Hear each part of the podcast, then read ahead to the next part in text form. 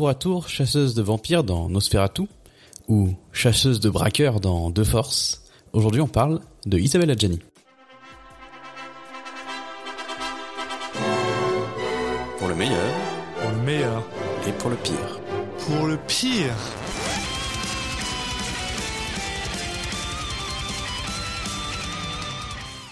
Et salut Alexis, comment ça va? Salut Julien, bah ça va très bien.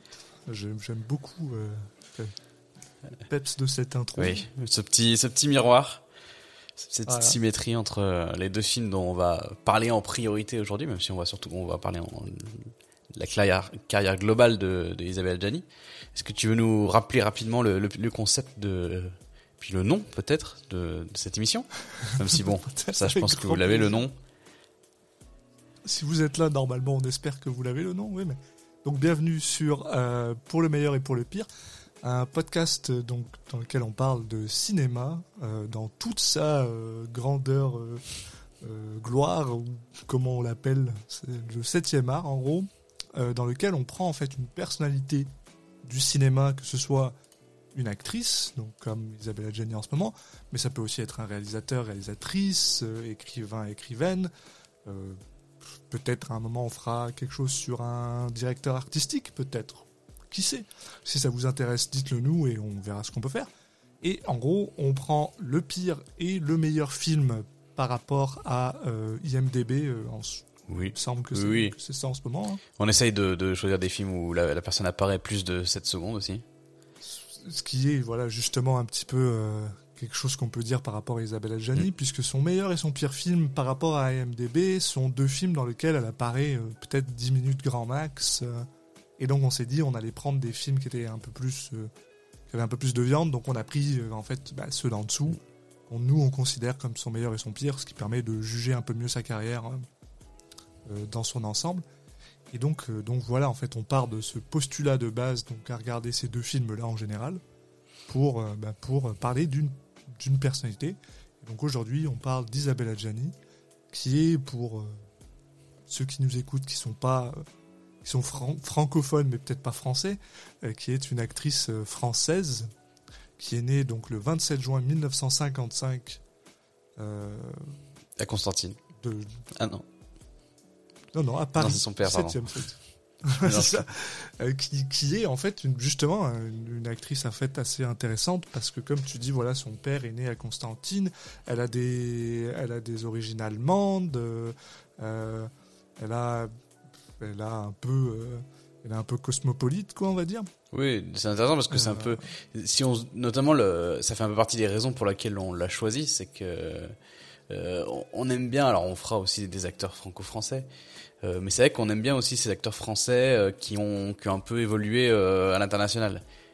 Et elle, mine de rien, elle a fait des films un peu de tout bord et du coup c'est intéressant de les voir évoluer dans des dans des choses parce que c'est des ça, ça ça les fait jouer dans des productions que en fait un acteur qui va jouer que dans des films français aura pas impossiblement le aucune chance de, d'apparaître dedans mais voilà il y a des types de films qu'en France c'est un peu comme des comètes on les voit une fois tous les 30 ans donc c'est un Il peu faut, faut les voir à euh, l'étranger pour. Euh, ce, qui est, ce qui est assez intéressant aussi justement avec Isabelle Adjani, c'est parce que voilà, quand on quand, quand quand on entend justement le discours de Julien, des fois on peut on peut avoir un peu peur dans le dans le côté ah bon ça veut ça veut dire qu'ils vont juste parler de gens euh, d'outre-Atlantique américains tout ça non Isabelle Adjani c'est une personne qui parle couramment allemand, anglais et italien et en fait elle s'est retrouvée dans des films euh, réalisé par des gens de l'Europe de l'Est, réalisé par des Américains, oui, mais aussi par des Anglais, par des, par des, par des Italiens, et euh, bien sûr par des Français. Et, et du coup, ça, ça donne un, côté assez... Euh, c'est vrai que c'est assez drôle parce qu'il y a certains acteurs, on va les, on va les appeler des acteurs internationaux. Mm. Par exemple, je pense à, à, Jean Dujardin, par exemple, qui, mais au final, c'est un gars, il a juste fait des films en mm. France et aux États-Unis. Donc l'internationalité du truc, elle est pas là, quoi. Alors qu'avec Isabella Gianni, par contre, c'est vraiment une, actrice internationale, quoi. Et on voyage, ouais, parce que donc par exemple pour l'un des films, euh, le film qui est considéré comme le pire de sa filmographie, qui malheureusement comme elle apparaît littéralement 7 euh, minutes dedans, on s'est dit que ça valait pas la peine de, de, regarder. c'est un film qui est écrit et réalisé par euh, une personne indienne, euh, qui est euh, à moitié anglophone, hindou, qui se passe à Paris, et au milieu, tu as Isabelle Adjani qui parle hindou, qui, qui est là, et qui. Et au, bon, c'est censé être le pire de sa, filmographie, donc le film en tant que tel n'est pas incroyable, mais c'est quand même intéressant d'avoir, comment dire, cette, cette portée-là, puis Isabelle Adjani est aussi une personne Bon, elle a commencé son cinéma, euh, elle a commencé au cinéma quand elle avait 14 ans. Euh, elle est rentrée à la comédie française, elle en avait 17. C'était une personne, euh, on va dire, qui a une, une personne qui a une, on va dire, une beauté francophone française. C'est assez drôle parce que j'ai regardé pas mal de films justement pour me préparer à cet épisode. Et un des films que j'ai regardé avec donc de Isabelle Adjani, qui est moi un de mes films préférés d'Isabelle Adjani, qui s'appelle Possession. Mhm. Et euh, en fait, euh, je l'ai regardé avec une de mes amies qui est québécoise et sa première réaction c'est, cette femme, elle est française, quoi. Euh, ce, qui est, drôle parce qu'elle est d'origine justement, donc son père est, né à Constantine, sa mère est allemande d'origine bavaroise, mais apparemment ça fait que cette personne a une beauté francophone française qui rappelle des gens comme Edith Piaf des années 50, cette beauté des années 50 quoi. Et donc il y a, y a cette, je sais pas comment dire, cette aura de la France, ce qui fait que des fois on vient voir Isabelle Adjani parce qu'on a besoin d'une française entre guillemets, voilà. Et donc c'est c'est assez euh, c'est assez amusant comme comme concept, je trouve. Ouais, après c'est en fait, elle ce qui, est, ce qui est intéressant aussi avec sa carrière, c'est qu'en fait, elle, elle a, elle a très, en fait, c'est bon, ça va être le cas de, plein de gens, mais c'est vrai qu'elle, elle a, ses, ses films un peu les mieux notés euh, sont, sont très tôt dans sa carrière en fait. Et il y a vraiment une période un peu bénie entre guillemets, euh, même si ça veut pas dire qu'elle fera des mauvais films euh, par la suite, mais où elle va incarner quelque chose. Et j'ai l'impression que plus que les gens allaient chercher une française, ils allaient chercher Isabelle Adjani quoi elle, a vraiment incarné ça pendant une période. On en parlera un peu plus quand on évoquera les, films en question. Mais ce, truc de euh, le jeu à la Isabelle Adjani et cette euh, ce hum, magnétisme qu'elle incarnait. Enfin, c'est vrai que euh, en, voyant des films et tout, il n'y a pas beaucoup d'équivalents de d'actrices ou acteurs qui vraiment vont même sans ouvrir la bouche une seule fois, dès qu'ils apparaissent à l'écran, il y a un truc qui se dégage de fou quoi. Et c'est vrai qu'elle, elle l'incarne énormément. Peut-être que ça lui a coûté aussi euh, à être mis un peu dans cette case là.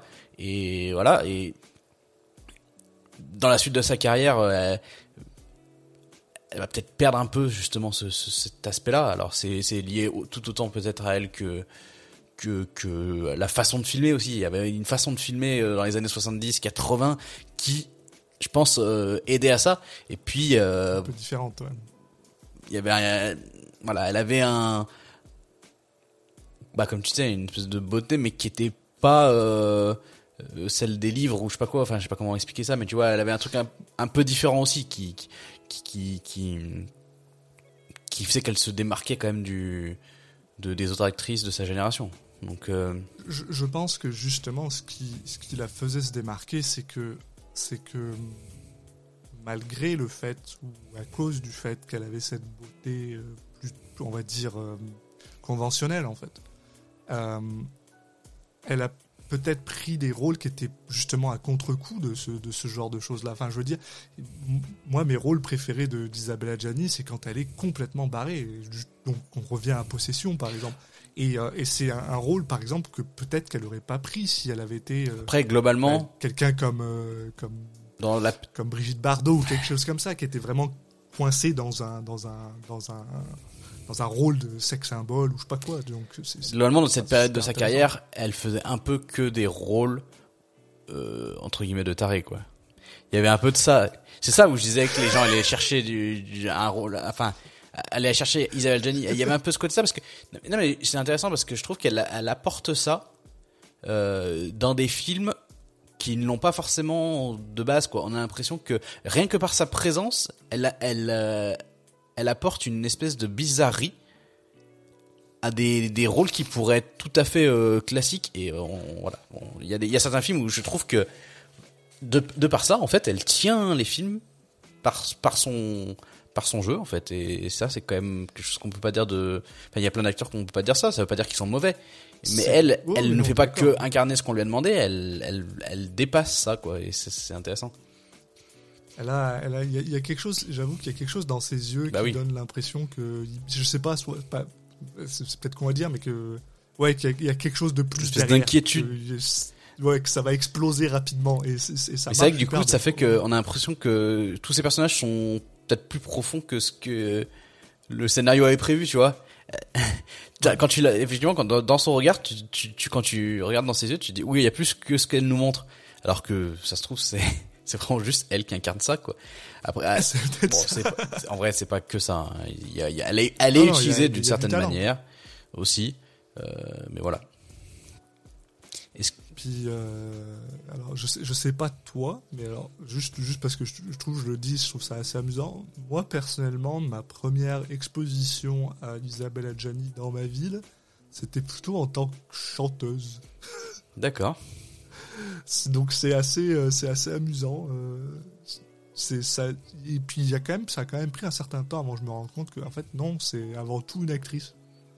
Euh, puis une actrice qui, mine de rien, a quand même fait mais énormément de choses. Alors tu disais un peu plus tôt justement beaucoup de choses au début, puis de moins en moins, mais qui a quand même réussi, on va dire, un, un palmarès assez, assez impressionnant, puisque ça reste encore à ce jour la seule, seule personne, j'ai même pas envie de dire juste actrice, mais vraiment genre personne à avoir 5 Césars? Il me semble que c'est ça. Euh, Euh, cinq. ouais, je sais plus. Elle en a. Non, elle en a. Ah si, 5, pardon. 5 Césars. Il me semble que c'est, c'est si c'est pas la seule personne, c'est en tout cas la seule actrice à avoir 5 Césars, mais il me semble que c'est même la seule, euh, la seule euh, personne toute, euh, toute. euh, Bah, dire la, le, la, la, personne qui a eu le plus de euh. César derrière elle, il y a 6 personnes qui sont au coude à coude, c'est 2 Césars. Ouais, donc, euh, donc Donc, voilà. ouais, c'est. Et, Tout euh, écart avec la concurrence, quoi. C'est ça, et euh, quelqu'un qui a été nominé aux Oscars euh, quand même deux fois, quoi.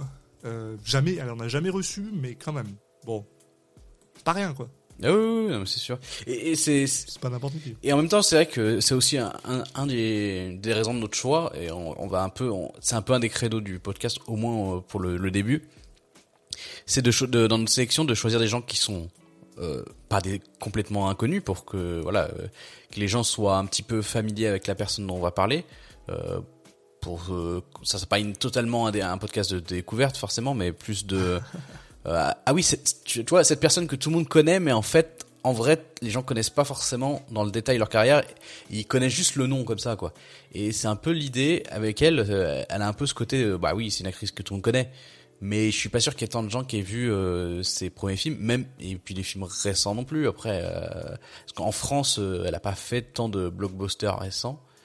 Donc voilà, je pense que c'est quelqu'un que tout le monde va savoir placer. Mais tu te dis ah ouais bah vas-y maintenant cite-moi trois films de Isabelle Adjani, c'est bah, sans doute plus compliqué quoi. Et j'ai- j'ai j'ai honte de t'avouer ça aussi, hein, mais euh, avant qu'on fasse l'épisode dessus, euh, j'étais pas plus capable. hein. Euh, Je veux dire, j'en- avais vu beaucoup. Moi, j'ai vu beaucoup de ces films, mais j'ai jamais su les replacer. Des fois, je re- du coup, je me suis fait une liste de films à revoir. Puis je, je regardais les films, puis j'étais genre, ah non, mais je l'ai déjà vu celui-là. Et celui-là aussi. Puis en fait, je les ai vus, mais c'est juste que difficile à replacer parce que je pense, bon, après aussi, c'est.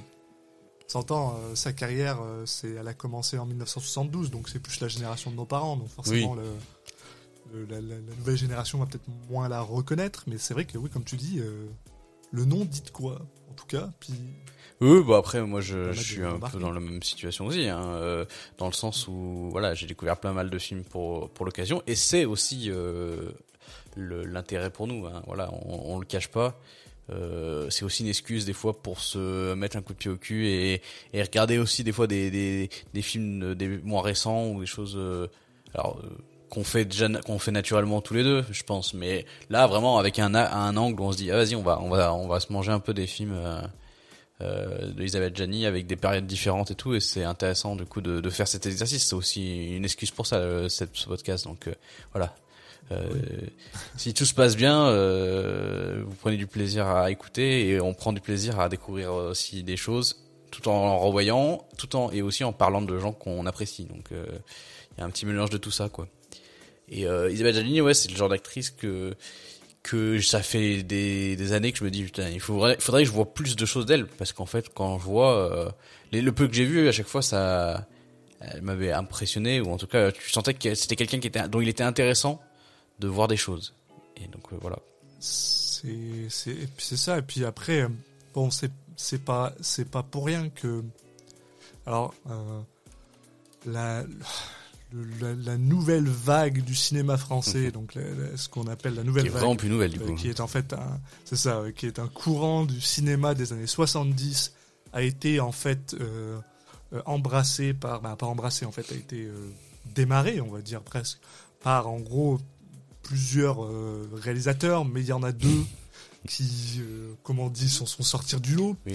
Il y en a un que je refuse de parler, hein, notre ami Godard euh, Jean-Luc Godard, qui a pour moi un bon film et les autres c'est de la prétention, mais c'est correct. Euh, il fait partie de ça malheureusement. Et il y en a un autre qui s'appelle François Truffaut, euh, sur lequel j'ai un avis un peu plus euh, mitigé, on va dire, mais pas, pas mitigé, un pardon. Peu plus neutre, plus. Un peu plus neutre, voilà, merci. Un peu plus gentillé.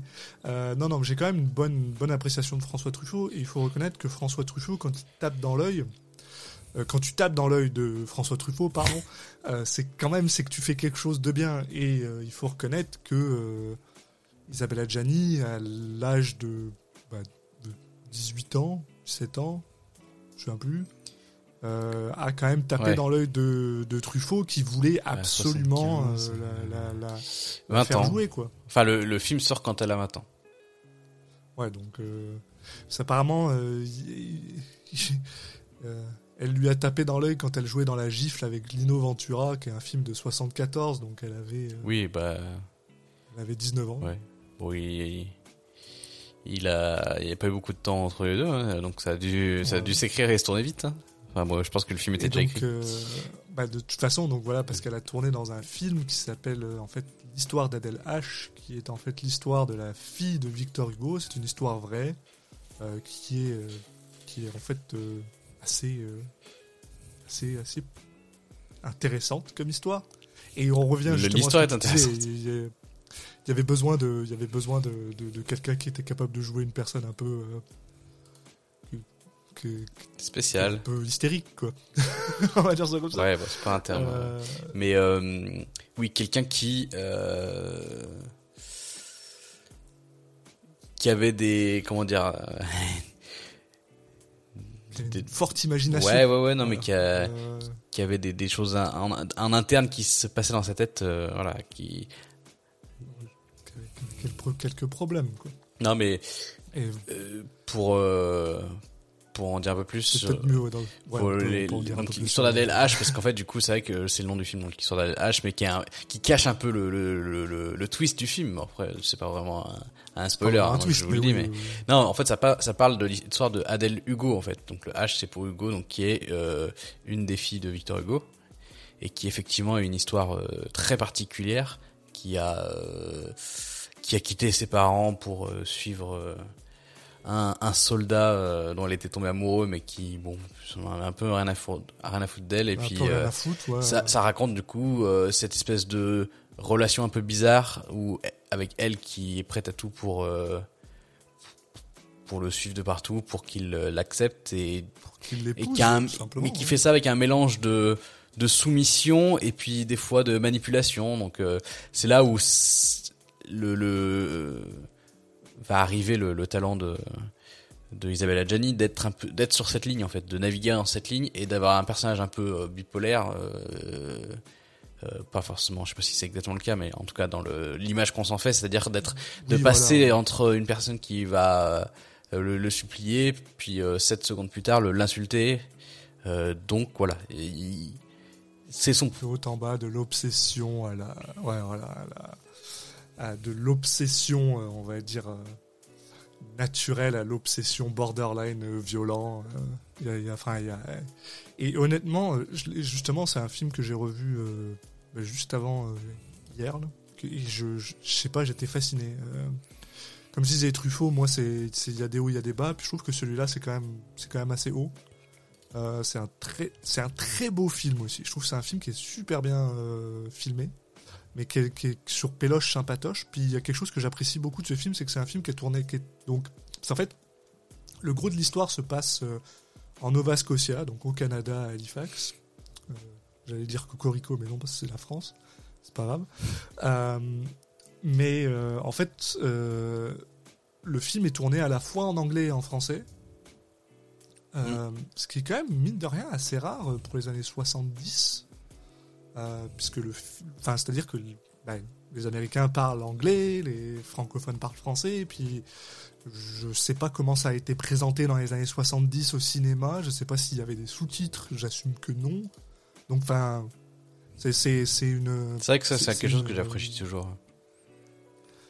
c'est c'est- ouais je trouve ça je trouve ça je trouve ça plutôt intéressant à, à l'opposé de d'autres films dans lesquels elle a tourné où en fait euh, ils jouaient en français et après ils étaient re, euh, re de b en, en anglais. C'est dégueulasse mais ça on n'en parlera peut-être pas. Euh, mais voilà donc euh, donc voilà on se retrouve avec avec justement un film. Donc l'histoire d'Adèle H comme on dit c'est pas forcément c'était pas son premier film mais c'est quand même le film qu'il a un peu euh, qu'il a un peu bah, mis sur le devant de la scène, puisque bah, forcément, quand tu es attaché au nom euh, François Truffaut, ça, ça aide pas mal. Oui, puis c'est vrai qu'elle a enchaîné ensuite les, les grands réalisateurs. Après, ju- juste pour donner un mot sur le film, bon, moi j'avoue que je trouve que c'est un film euh, beau, je suis d'accord, euh, un peu pas mal chiant, j'ai trouvé. non, je sais pas, ça m'a pas. En fait, pff, bon, mais je pense que c'est peut-être l'histoire qui me passionnait pas plus que ça. Enfin, c'est c'est c'est fou de découvrir euh, l'existence de J'aime bien le, le, le fait qu'il il, il replace ça vraiment dans l'histoire. Euh, Il y a Victor Hugo qui, qui a un peu une ombre qui plane sur tout le film et, et sa relation avec ses parents, donc ça parle aussi de ça. Euh, après, en dehors de le fait que ça soit la fille de Victor Hugo, bon, le film en lui-même, Ouais. euh, j'ai trouvé un peu long, ouais, un peu, ça m'a un peu longuet à regarder, Et pas désagréable, pas, je sais pas, mais voilà, bon, ça m'a pas transcendé non plus. Il y- a des longueurs. Moi, je l'ai trouvé assez intéressant. Puis en fait, Bon. là où j'étais super passionné, c'était justement essayer de le remettre dans le contexte des, des années 70, puis d'être genre, ah, ok. Puis, je vais être honnête avec toi. euh, Alors, c'est drôle, hein, parce que l'histoire d'Adèle H, je, l'avais déjà vue. Mais apparemment, j'oublie, euh, j'oublie que Adèle Hugo, elle existe euh, tous les 10 ans, I guess, parce que je t'ai juste genre, ah oui, tiens. Oh là, mais qui est cette personne? Il a, il, a, il, a, il a eu des enfants, Victor Hugo. Ah. Euh, voilà. Son autre fille est un peu plus l'histoire est un peu plus connue je crois on en parle un peu plus parce que bah après là c'est vrai que vu que elle elle s'est a priori beaucoup écartée d'eux euh, très rapidement elle faisait limite plus partie de la, de la famille donc euh, il y a un, il y a un Ouais, peu de ça aussi quoi. euh, par contre après voilà au niveau du, du la performance de Isabelle Jenny euh, clairement je peux comprendre que ça soit une performance euh, qui, est, qui, est- qui a été remarquée parce que euh, surtout qu'il va se mettre dans son dans le contexte où voilà elle est en tout début de carrière euh, c'est pas un rôle facile on lui demande quelque chose de compliqué, hein, euh, de, de jouer limite plusieurs rôles dans le même film, ce qu'elle fera après tout le temps, plein de fois. Bah là, c'est euh, François Truffaut, qui, même si, euh, bon, c'est pas le pire, il est pas non plus connu comme étant euh, la personne la plus euh, sympathique sur un tournage. hein. C'était un peu tendu. Mais bon, apparemment, Isabella Adjani, elle aime bien ce genre de- d'environnement. quoi. Mais après, tendu, euh, pas le gars, il lui gueulait dessus, mais voilà, enfin, il y a une certaine. euh, François Truffaut, là, c'est comme Godard, il traite ses films comme. Comme c'est de l'art. Donc, euh, on fait pas les cons, on fait ça proprement et on fait ça bien, quoi. Donc, ça, ça donne une certaine. euh, certaines manières de réaliser des films qui sont un peu euh, presque religieuses quoi c'est d'ailleurs ce qu'ils disent un peu euh, quand, quand les gens parlent de Truffaut ils disent que c'est pratiquement religieux la manière dont il le fait quoi donc prenez ça comme vous le voulez moi en général je prends ça comme étant ça peut être un peu tendu quoi ça peut gueuler quand ça a envie quoi Mm. mais euh, donc voilà ouais t'as raison c'est un rôle qui est pas incroyable pas qui est pas qui est pas si facile que ça euh, dans des conditions qui sont pas forcément euh, une fois de plus, c'était pas la guerre. hein. Je veux dire, voilà, c'est dans des conditions qui, qui peuvent être un petit peu, un petit peu difficiles pour une, bah, pour une nouvelle actrice, justement, pour quelqu'un qui n'a pas l'habitude d'être devant ce genre de truc-là. Et, et elle le fait, mais de manière assez, assez incroyable. Mm. Truffaut considérait qu'elle était exceptionnellement professionnelle, il adorait travailler avec elle. Euh, et en plus de ça, succès critique, succès commercial, et elle se retrouve avec un César de la meilleure actrice. Bon. C'est pas mal. Qu'est-ce que tu veux demander, quoi? À, 20 ans? Ouais. Ça va? Tu, te dis, bon, j'ai déjà fini le, game, bon, bah, on, on, fait quoi maintenant? Allez, je leur fais 4 fois de plus.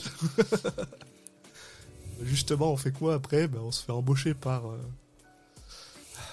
on se fait embaucher par Roman Polanski. Voilà.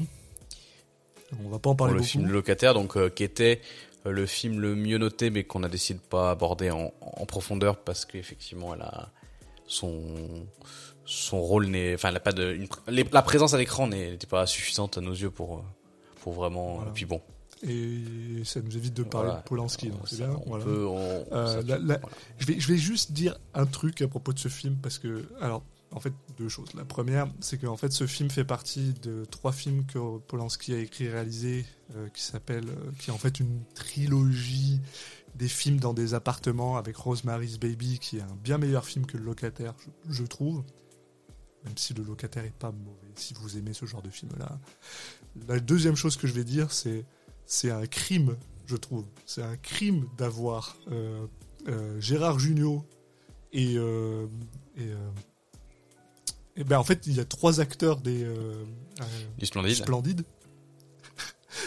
donc et, et c'est c'est ce que je disais plus tôt, c'est-à-dire que tu vois très clairement sur leur bouche qu'ils ont tourné le film en français. Et après, il y a des mecs qui sont venus par-dessus pour les, pour les réenregistrer en anglais, c'est dégueulasse, mais bon, bref. Oui, parce que je pense pas que Gérard Jugnot, euh, Michel Blanc ou Jason Balasco est un, est un anglais parfait. Mais j'aurais aimé, j'aurais aimé entendre Josiane Balasco euh, faire un petit peu d'anglais, ça aurait été fun. Bah, mais en gros, voilà. Euh, on, va, on va passer assez vite sur celui-là, justement, comme tu disais, parce qu'elle n'est pas beaucoup dedans, mais c'est quand, même, quand même un début de film à l'international. Euh, bah. puisque malheureusement ou, pas Roman Polanski à cette époque c'était quand même oui puis c'est ce, ce petit mix un petit peu qu'on va avoir euh, donc avec Roman Polanski puis un peu plus tard avec euh, Zlowski de, de mais c'est vrai que c'était la période de qui, qui voulait ça il y avait beaucoup de gens qui étaient euh, qui, qui, étaient pas français mais qui étaient à moitié français enfin dans le sens où il y avait des, réalisateurs comme ça qui étrangers qui passaient aussi pas mal de temps en France, qui étaient à moitié voilà, euh, qui étaient imprégnés de la culture, mais en même temps qui apportaient quand même quelque chose de par leur euh, expérience euh, différente. Donc c'est une période super intéressante où on a eu du coup ça, ça a créé quand même beaucoup de bons bons films et de films assez originaux par rapport à ce qu'on pourrait, ce qu'on imagine être le cinéma français maintenant. Euh, c'était une période où on pouvait se permettre beaucoup de choses. Après, euh, ça veut pas dire que c'est impossible maintenant, mais euh, clairement, il, y il y avait un terreau assez propice à ce moment-là, donc donc c'est intéressant. mais c'est vraiment la nouvelle vague, quoi. ça fait partie de ça. Là. Je veux dire, pour moi, ce, ce film-là, vu qu'il se passe énormément souvent à Paris et qu'il inspire, il prend beaucoup de, l'inspiration justement de Truffaut et de Godard. Hein, Donc pour moi, il fait partie de cette nouvelle vague de films francophones. Oui, et puis je pense qu'il y avait beaucoup de réalisateurs qui, venaient de euh, pays où c'était pour compliqué pour eux peut-être de tourner ou de tourner avec des moyens. Et le fait de venir en France, ça leur permettait d'avoir plus de moyens. Et en échange, eux apportaient euh, une touche un peu différente. Donc euh, tout le monde y gagnait. Là où maintenant, peut-être que c'est c'est des c'est des pays qui ont dont le niveau de vie a augmenté, etc. Et qu'il est maintenant plus facile de faire des films sans quitter le pays. Ou limite tu vas direct aux États-Unis. Et donc il y a un peu moins ce circuit-là, qui est un peu dommage. Bon. C'est vrai que c'est très dommage, euh, si on peut se permettre un peu d'en parler. Euh, c'est parce que, veux, veux pas, tu sais, euh, la France, la France des années 60, 70, 80, même début 90, question cinéma, c'était quand même, c'était quand même quelque chose. je veux dire, il y avait un essor cinéma. Bon, 90 un peu moins, c'est tombé, mais il y avait un essor du cinéma, il y avait, on était reconnus en fait. On avait euh, des, des t'avais des Américains qui venaient, euh, qui venaient chercher des, réalisateurs français, des acteurs français. Il y avait, enfin, il y avait un, il y avait un échange en fait qui, se faisait qui était assez incroyable. Et maintenant, tu regardes euh, dans les, dans les 20, 25 dernières années, depuis les années 2000, ben, il y a, y a, plus grand monde qui s'exporte. Des, des, réalisateurs, euh, ceux qui s'exportent le mieux, c'est des gens comme Xavier, Xavier Jans. Ouais, j'allais dire. Parce qu'il est quand même très américain dans sa, dans sa, dans sa façon de faire, en fait. Aja, qui font un peu du film de genre, aussi est très... et qui vont pour travailler en général, c'est ce qui s'exporte le mieux. Ouais. Mais mais des mais des mais des, des réalisateurs. et, et, tu vois, par exemple, il y a même des gens, j'irais même jusqu'à dire, c'est des gens qui connaissent beaucoup de personnes aux, États-Unis. Quelqu'un comme euh, comme euh, comme euh, Guillaume Canet, par exemple, qui n'a jamais eu l'opportunité de tourner aux États-Unis, ou peut-être qu'il l'a eu, il l'a refusé. Hein, ça c'est autre chose, on ne sait pas. Mais mais tu sais, c'est étonnant qu'on on vienne pas le chercher, par exemple. Il y a, y a, plus, il y a, on, a perdu cette cette, cette patina, ce, ce, ce cette, ouais, on n'est on est plus les, les, gars qui sont à l'avant-garde du cinéma maintenant. C'est un peu dommage. Oui, les inventeurs du cinéma, voilà, ça, cette aura a un peu disparu, ouais. Euh, exact. Mais du coup, ouais, pour reprendre donc là un peu la suite. Euh, bon, alors je, on, on, cite pas tous les films, hein, mais on, on cite un peu ceux qui sortent du lot. Euh, on a par exemple The Driver de Walter Hill. Donc voilà, quand on enchaîne, qui, quand on enchaîne avec Walter Hill, euh, qui là vraiment euh, par contre lui c'est pas un réalisateur forcément euh, associé à la France donc euh, vraiment on va tourner chez un grand monsieur du cinéma américain hein, puis à cette période là donc bah, après là c'est le c'est le début de sa carrière. Si je pas de bêtises quand même. On est on est on est en 78 c'est avant The Warriors qui est peut-être le film je sais pas son, son film qui l'a fait un peu exploser alors bah, euh, plus explosé, bah, celui qui est le plus reconnu, The Warrior, c'est quand même, c'est quand même pas mal. Euh. Ouais, ouais, c'est pas rien. Quoi. Mais bon, elle pourrait dire qu'elle, enfin en tout cas, elle était là. Donc euh, The Driver, qui est un peu, qui est un, film qui maintenant, bah, quand on le voit, on, on, se rend compte qu'il y a beaucoup de films qui l'ont, qui s'en sont inspirés. Hein. C'est le film. c'est incroyable. donc, qui parle d'un, d'un, d'un d'un conducteur de, de, voiture pour des braquages, mais euh, avec une éthique euh, très euh, voilà. En fait, ce que je vais vous dire, ça va vous sembler être des clichés, mais parce que c'était un des premiers à faire ça, en fait, qui est voilà, qui a une éthique très précise. Il, il, il, est bien payé, mais lui, il est toujours nickel. C'est le meilleur dans son domaine. C'est une espèce de légende, machin. Mais il veut pas travailler avec des petits braqueurs. Il veut commander avec le top du top. Il est très exigeant sur. C'est lui qui choisit en fait avec qui il accepte de travailler. Euh, et il y a ce truc un petit peu, bon, il est pas si silencieux que ça, mais il y a un peu le héros silencieux, euh, solitaire. Euh, voilà, donc euh, là vous pensez forcément à des choses comme comme Drive ou Baby, Baby Driver qui, qui, qui, a comment il s'appelle le réalisateur bon, je, Edgar Wright. Et voilà, qui a, qui a lui-même dit que c'était une de ses inspirations, etc.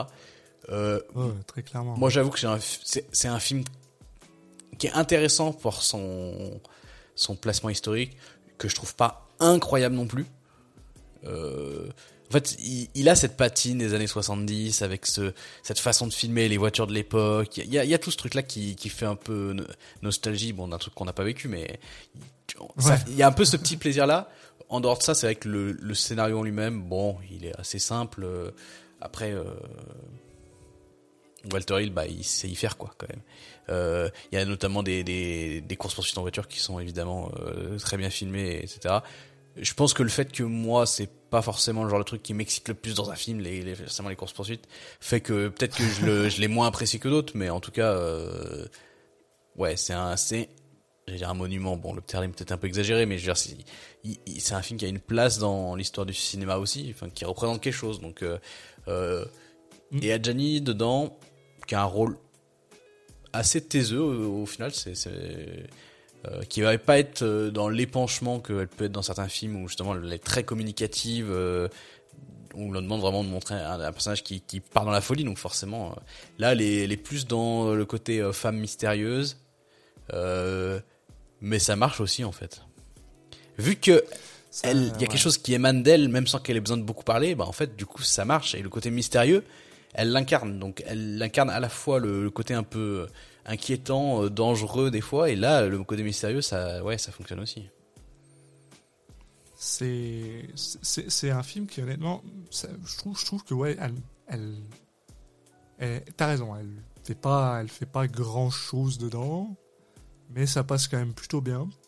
Ce qui est assez impressionnant avec ce film, bah, impressionnant, ce qui est assez intéressant en fait avec ce film, c'est que c'est quand même un film qui euh, apparemment, euh, sa sortie, ça a très très mal été reçu. Ah ouais? Euh, c'est un film qui a pas été très très bien reçu. c'est un film qui a, qui a été un, commercialement pas bon. au point où, malgré le fait que Isabelle Adjani adore, a adoré travailler avec avec Walter Hill, euh, elle a euh, quand même pas, renié le film, mais elle a un peu, euh, elle a eu des, commentaires sur le sur le fait qu'elle pensait que ben, Hollywood ne voulait pas l'appeler à cause de ce film-là, mm. et qu'elle aurait pu avoir peut-être d'autres offres si elle n'avait pas tourné dans ce film-là. Ok. Donc donc c'est un peu c'est un peu mitigé et c'est assez drôle en fait de voir comme parfois certains films ont vraiment une comment dire Ouais, après, est-ce que c'est pas le cas d'autres films de Walter Hill qui j'ai l'impression que c'est un réalisateur qui a eu pas mal de ces films qui ont été même pas forcément pas aimés sur le coup, mais en tout cas qui ont eu, qui ont été rehaussés sur le sur le sur la durée. Euh... C'est ça qui ont inspiré énormément de gens sur qui ont, ben en fait, qui ont, qui ont, en fait, comme c'est des, des, films qui sont extrêmement, on va dire, on va dire, tu sais, c'est des films de, c'est des films d'art en fait, c'est des films d'art et d'essai. Ouais. C'est pas un film de. Ouais, mais en même temps, euh, euh, c'est des films populaires dans leur dans leur euh, contenu.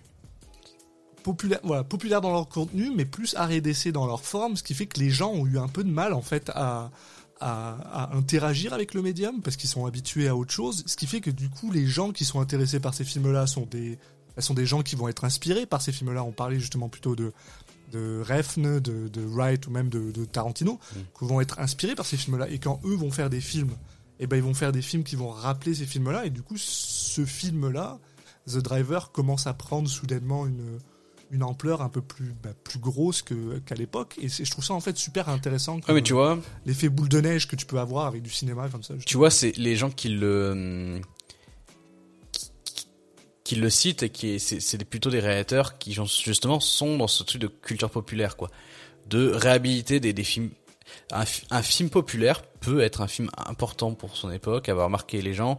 et, c'est vrai que je pense qu'il y a, c'est aussi peut-être ça qui qu'on retrouve dans ce que tu disais qu'il y avait une réception critique qui était mauvaise à l'époque parce qu'il y avait peut-être ce truc de ah ouais non mais nous on veut on veut des films intelligents on va taper sur ce film qui est qui est juste un film de braquage et de, de machin et tout et après, c'est ce genre de film qui a tendance à être réhabilité avec le temps en disant mais attends, c'est important aussi pour la, la culture, euh, voilà, pour le cinéma d'avoir des films comme ça. Et euh, c'est pas que justement les, les, films de Godard qui qui, qui sont des bons films. Il y a, il y, a, il y a plein de il y a plein de cinémas différents et on a le droit de, de kiffer différents types de cinéma. Et je pense que Ouais, Walter. T'as raison euh, aussi d'ailleurs si on veut euh, si on veut aussi euh, tirer un peu la, le truc à, à, notre époque, c'est vrai que maintenant tu sais dans un dans un monde où on fait soit que des films extrêmement art et essai ou alors que des gros blockbusters, ça existe plus des films qui sont entre guillemets ben, je fais une chose puis je le fais bien. Puis la dernière chose, le dernier film que je peux penser qui était comme ça, c'était c'était John Wick à l'époque où ils se sont juste dit ben on va faire un film fun puis c'est tout. Puis maintenant, c'est une franchise, puis voilà. Puis ça existe de moins en moins ces films comme ça, donc. Euh, c'est vrai que bon, nous, on, est sensible à ça. On, on l'a évoqué euh, plusieurs fois euh, dans notre vie parallèle avec le podcast Citizen Cage. on aime ce côté aussi des films qui savent rester simples, donc on, on, est sensible à mm. ça. voilà. Très sensible à ça. Et bon, même si voilà, je dirais pas que c'est un film que j'ai trouvé extraordinaire, euh, j'ai apprécié le, le, moment, quoi. Euh, oui, exact. Et puis, euh, bon, après ça, là, on passe. bon. Alors, il y a plusieurs films qui sont entre, entre, entre celui-là et le proche et celui dans lequel on va parler, mais on arrive au film qui, qui est considéré comme son meilleur. Puisque en 1979, Isabelle Adjani rencontre un monsieur qui s'appelle Werner Herzog, pour tourner dans un remake euh, qui, est, qui est exceptionnel pour moi parce qu'on dirait qu'il est à la fois plan pour plan, mhm. mais deux fois plus long. et euh, mais c'est pas du tout un reproche, hein, du tout, de euh, Nosferatu. Euh, dans donc dans Nosferatu, fantôme de la nuit, je vais même pas essayer de le prononcer dans sa langue euh, originale. Fantôme d'Ernat. J'ai essayé, je sais pas si ça marche. Nos amis allemands peuvent me le dire. Qui est, eh ben, littéralement, comme je disais, un remake presque plan pour plan, en fait, mais avec des choses en plus, de, du film Nosferatu, qui est en fait un Bah, film. ça, là, on peut utiliser le terme de 50. monument. 1922. 1922, waouh. Là, on peut parler de terme de monument du cinéma. c'est un monument du cinéma qui est en fait un, un- alors alors en fait on peut en parler un peu parce que c'est bah, déjà parce que c'est le meilleur film d'Isabelle Adjani donc on va se faire plaisir. Et ensuite parce que c'est il y a quelque chose d'assez drôle en fait. Donc Nosferatu Ein Symphonie des Grauens Ok. le, le- le film de 1922 est un film muet en noir et blanc qui a été réalisé par Friedrich Wilhelm Murnau, Munro, Murnau, pardon, et qui est en fait une adaptation du livre de Dracula de Bram Stoker, sauf que ils n'avaient pas les droits. Donc en gros, ils ont fait un film sur Dracula, sauf que euh, euh, le gars s'appelle le comte Orlok au lieu de Dracula. euh, la femme s'appelle Hélène au lieu de, de Lisa Harker. Harker s'appelle Thomas Hutter. Tu veux dire bref, que le film, c'est un peu Hélène et les garçons? Voilà. ah non. Ouais, si en fait, Si, ça marche. ça marche, ça marche. Allez. Et, et donc, euh, dans les années, euh, euh, dans les années 70, donc en 1979, Le film CPES. Werner quoi. Herzog décide de, décide de faire un remake de Nosferatu, sauf que cette fois-ci, il a les droits. Donc le vilain s'appelle Comte Dracula, euh, on a Van le droit Helsing. à Nina Harker et euh, Van Helsing, on a Jonathan Harker, on a, on a le droit à, à Renfield, enfin tout le monde est là quoi.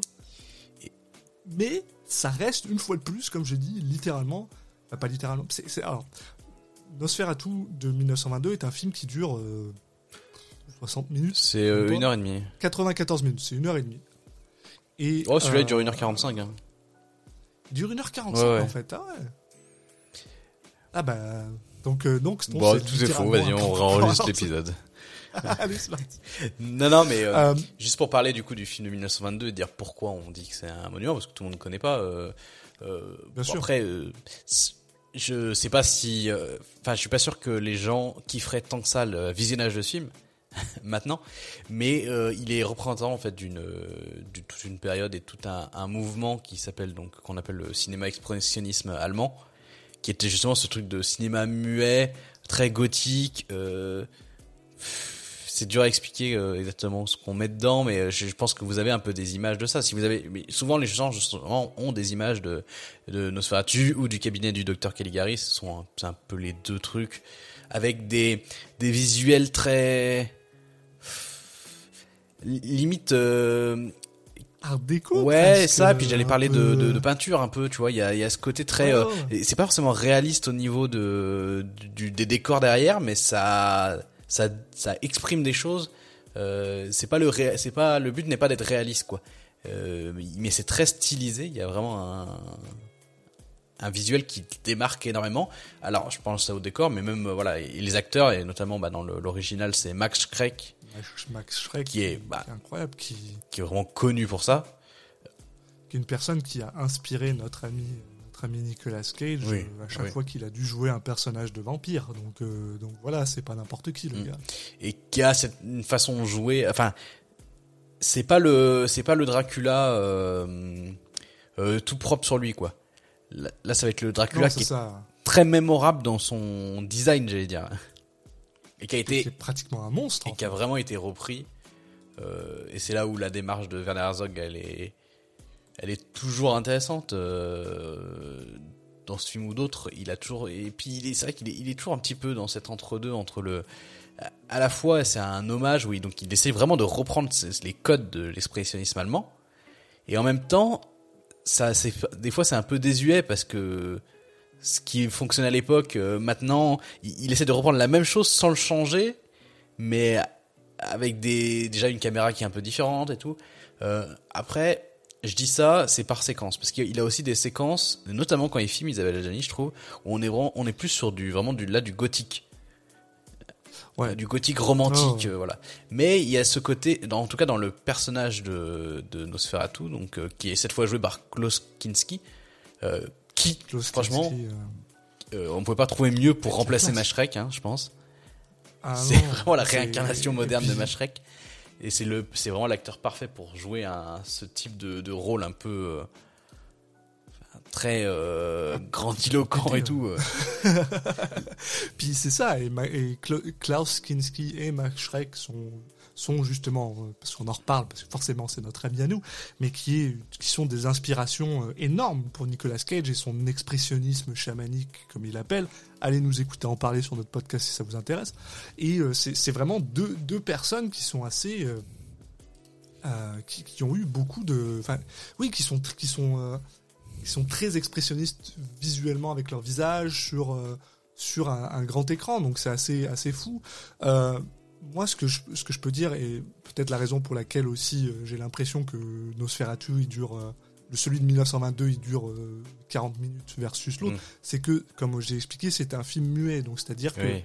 euh, toutes les 20 secondes, t'as une, t'as un carton qui te dit avec euh, Mm. ce que le gars il est en train de dire, et ça dure, euh, en gros, euh, la moitié du film c'est des cartons. Quoi. Oui, Donc, puis euh, c'est, euh, d'une heure et demie, c'est 45 minutes de, de, de, de- de film, quoi. D'ailleurs, c'est le côté muet qui expliquait aussi euh, tout ce qu'ils essayaient de faire passer par l'image, quoi. C'est aussi la raison Et, de euh, pourquoi du comment. et c'est un film que j'ai eu l'opportunité, la chance de revoir il n'y a pas si longtemps que ça, euh, donc il y a 2-3 mois de ça, dans une église avec quelqu'un qui jouait de l'orgue live pendant que le film jouait. C'était, c'est incroyable.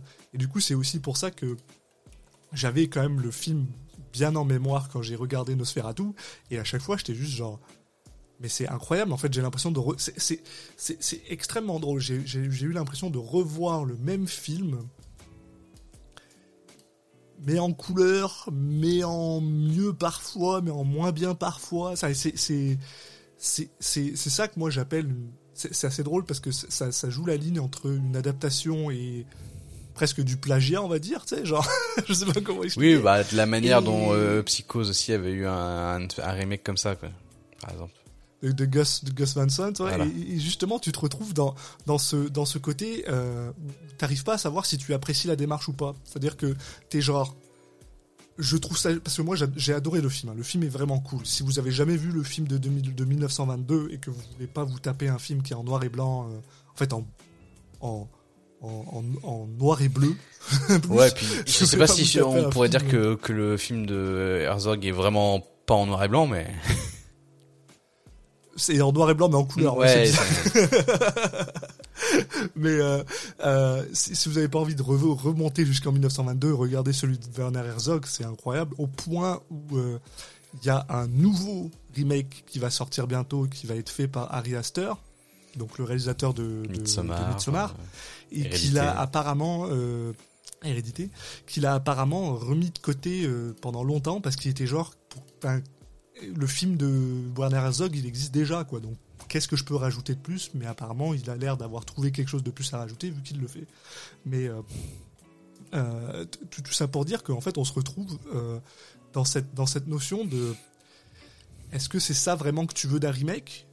Versus c'est toujours ce côté genre ah oui j'aime vraiment beaucoup que ce soit vraiment très très proche de l'original donc c'est un bon remaster entre guillemets Oui. mais est-ce que c'est un bon remake parce qu'il apporte pas vraiment grand chose de nouveau? Alors euh, Warner Herzog essaye de développer un peu le côté euh, de bah, de Dracula justement de le rendre moins comme juste un monstre sanglant qui veut juste du sang il, est- il a ce côté un peu euh, euh, on va dire bah, il, il est, il se sent solitaire et tout ça, mais je sais pas pourquoi. J'ai moi, quand je vois le film, je trouve que Oui, c'est peut-être. Ça vient pas de Herzog, quoi. Enfin, je veux dire, c'est présent dans le bouquin. Euh. Oui, mais moi, Oui, j'essaie de oui, le ramener, mais en même temps. Bah, euh, en fait, euh, moi, la question que je me pose, c'est à quel point le fait de dire on fait de l'expressionnisme allemand, mais en 79, est-ce que cette démarche-là, déjà, elle, a, elle, elle, elle justifie le film? Est-ce que déjà ça, c'est, un... mais je vois, enfin, c'est bien le genre de truc que Herzog, ça le fait marrer de faire en fait aussi. Euh, Ah bah mais oui, et, et un autre Herzog, côté, ouais, pété, moi, je- hein, je- là où, où je trouve que le film apporte peut-être plus de choses, ça va être euh, les moments où il filme. euh, ça va souvent être les moments où il filme Isabelle Adjani. Alors c'est pas que lié à elle, mais ces moments-là, en fait, les moments où il n'y a pas Dracula, en fait, peut-être même plus. Euh, C'est des moments où il va plus être justement dans le gothique et il y a vraiment des très beaux plans. Et, et Adjani, elle est ultra photogénique en fait dans le film, je trouve. Et dès qu'elle est à l'écran, ça, crée des compositions. T'as l'impression, ouais, c'est des tableaux, mais pas le même style de tableau, des tableaux un peu plus récents, quoi. Euh, mais ça marche, ça fonctionne bien. Et c'est là où les les techniques de caméra et tout ont évolué, euh, les angles, les machins, ça apporte une image nouvelle. Et là, tu, tu, as la- la- la- l'apport du remake par rapport à avant, c'est que du coup les plans sont pas similaires en fait. Euh, parce que t'as des plans beaucoup plus. T'as l'impression que les plans déjà sont plus aérés, sont plus euh, larges que les plans euh, où il y a Dracula à l'écran, parce que ces plans-là, en fait, souvent ils se passent dans, à l'intérieur. Euh, donc du Ouais. coup, c'est, c'est voilà, t'as pas la même composition. C'est, c'est, c'est un espèce de, je sais pas à quel point c'est fait exprès, mais j'ai l'impression qu'il y avait un peu de film, quoi. Euh, c'est puis puis il y a des moments où tu as l'impression tu sais pas pourquoi il, euh, euh, il laisse il laisse tourner la caméra mais pour rien Oui. Ah, moi je me, je, me retrouve- je me rappelle de cette scène où justement t'as euh, Harker qui part de, de, de chez Oui, lui pour oui. aller euh, il part en voyage et en fait il monte sur un cheval et, et genre ça dure mais une plombe avant qu'il coupe pour aller et c'est n'importe quoi parce qu'en plus il est genre là en train de faire euh, bye bye machin puis c'est genre de la musique de merde à la tristesse après, en plus, Et- en vrai, je trouve pas, je trouve que c'est des plans qui sont pas si beaux que ça en plus, ceux-là. Non, c'est ça. bon. Et, et du coup, et, et c'est peut-être ça aussi justement, moi, le, le- je dirais le problème, parce qu'en fait, je trouve que Nosferatu, c'est un excellent film qui, on va dire, qui euh, modernise un, comme tu disais, un monument du cinéma. Et si t'as pas envie de regarder le film de base, celui-là est un excellent, euh, on va dire, euh, euh, remplacement. Par contre, le truc où je trouve ça un peu embêtant, c'est que le premier Nosferatu était quand même un des premiers films d'horreur. Mm. Donc son, son point du film de 1922, c'était de faire peur et de choquer. Et ça marchait. Et, et ça marchait dans les années 1922, ça marche plus maintenant. Et du coup, ce que je trouve que Werner Herzog a pas réussi à faire, par contre, mais une fois de plus, c'est un film que j'adore, c'est c'est updater cette, euh, cette, cette, cette horreur-là, en fait. Parce que son Nosferatu n'est pas un film d'horreur. Enfin, je, enfin, moi, je ne le considère pas comme un film d'horreur. Non, non, moi non plus. euh, je- Et, euh, j'ai pas ressenti que c'était une volonté non plus. C'est ça, et, de- et donc peut-être qu'il y a, il y a pas une pas une misreprésentation, mais peut-être que Werner Herzog, voilà, lui était moins intéressé par le côté Ah bah, horreur que par le côté juste, euh, c'est un, c'est un gros film. Mais ouais, il y a un peu un, un peu à la manière de Ed Wood limite. Je retrouve ce côté Ouais. de, euh, c'est une façon de voir un truc historique, mais sans euh, avoir le truc méga abrupt. Où tu, il te, le film te fait re- ressentir, euh, voilà à quoi ça ressemblait le, le cinéma de il y a super longtemps, euh, de dans cette euh, mouvement là. Mais en même temps, t'es pas obligé de te taper un film qui peut être un peu dur à visionner maintenant, quoi. Donc il y a ce côté C'est un peu plus historique là. digérable. Euh, bon voilà. Après moi, c'est un film que j'ai bien aimé, que j'aime bien. J'ai bien Ah, aimé revoir. Je dirais pas, je le trouve pas exceptionnel non plus. J'aime bien l'idée. Euh, c'est pas un film qui m'a euh, retourné le cerveau, qui m'a voilà, j'y pense pas la nuit en avant de me coucher quoi. C'est Dracula. Euh, il, faut, il faut reconnaître que moi, j'ai j'ai un, un énorme, une énorme admiration pour ce film. Ben, déjà parce qu'il y a Klaus Kinski dedans et qui joue, mais Ah bah c'est un des, incroyable en Dracula. c'est une des raisons de regarder ce film de toute façon. Euh, mais à côté de ça, c'est aussi parce que il y a beaucoup de, j'ai beaucoup d'affection pour justement le vieux Nosferatu. Euh, soyons bien honnêtes, euh, si jamais il fallait dire devant vous tout le monde, ah, j'ai envie de regarder un film sur l'histoire de Dracula, allez voir Dracula de, de Coppola, parce que pour moi c'est la meilleure adaptation du livre.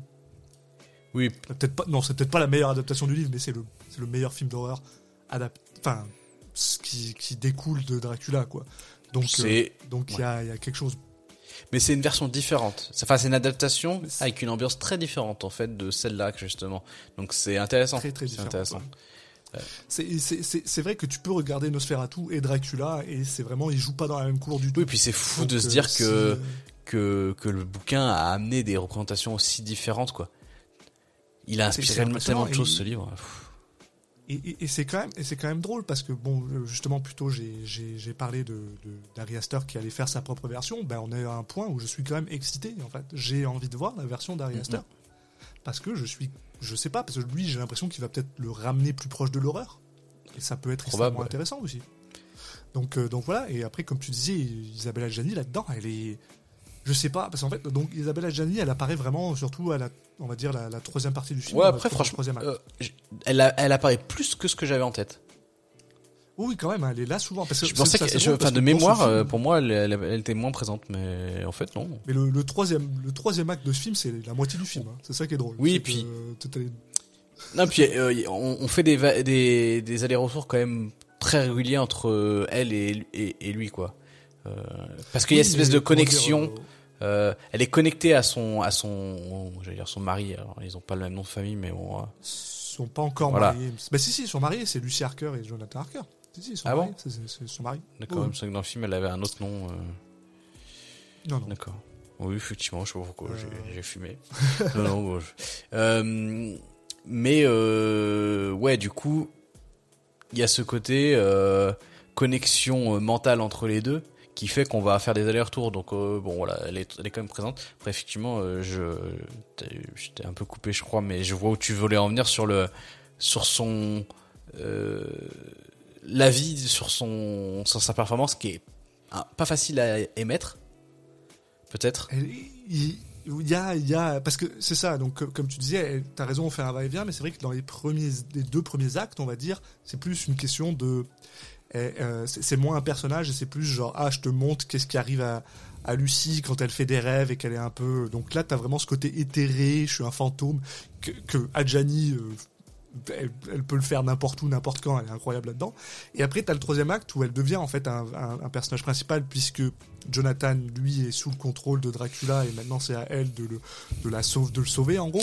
Et, et là, elle joue un, un personnage qui est un peu plus, euh, je sais pas comment dire, qui est un peu moins, un peu moins défini. C'est-à-dire que vraiment au début, c'est voilà, c'est, je suis un fantôme, je suis éthéré, je suis attiré par Dracula, mais pas vraiment parce que c'est son pouvoir, machin. Il y a, ce côté-là. Puis le, troisième acte, elle est un peu plus, euh, elle, prend un peu le rôle d'héroïne, ce qui est pas forcément le rôle que Lucy Harker a forcément dans le livre ou même dans l'original, sans non plus être un, un dormate non plus là. Je veux dire, euh, c'est pas un paillasson non plus euh, dans, dans, les autres films, mais mais elle en a peut-être un peu plus là, ce qui fait que hum, des fois on a l'impression qu'elle sait pas trop si elle veut si elle veut continuer à être le fantôme ou si elle veut être quelqu'un qui est entre guillemets un peu plus présent. Et euh, mais après, au final, moi, je trouve que ça passe bien.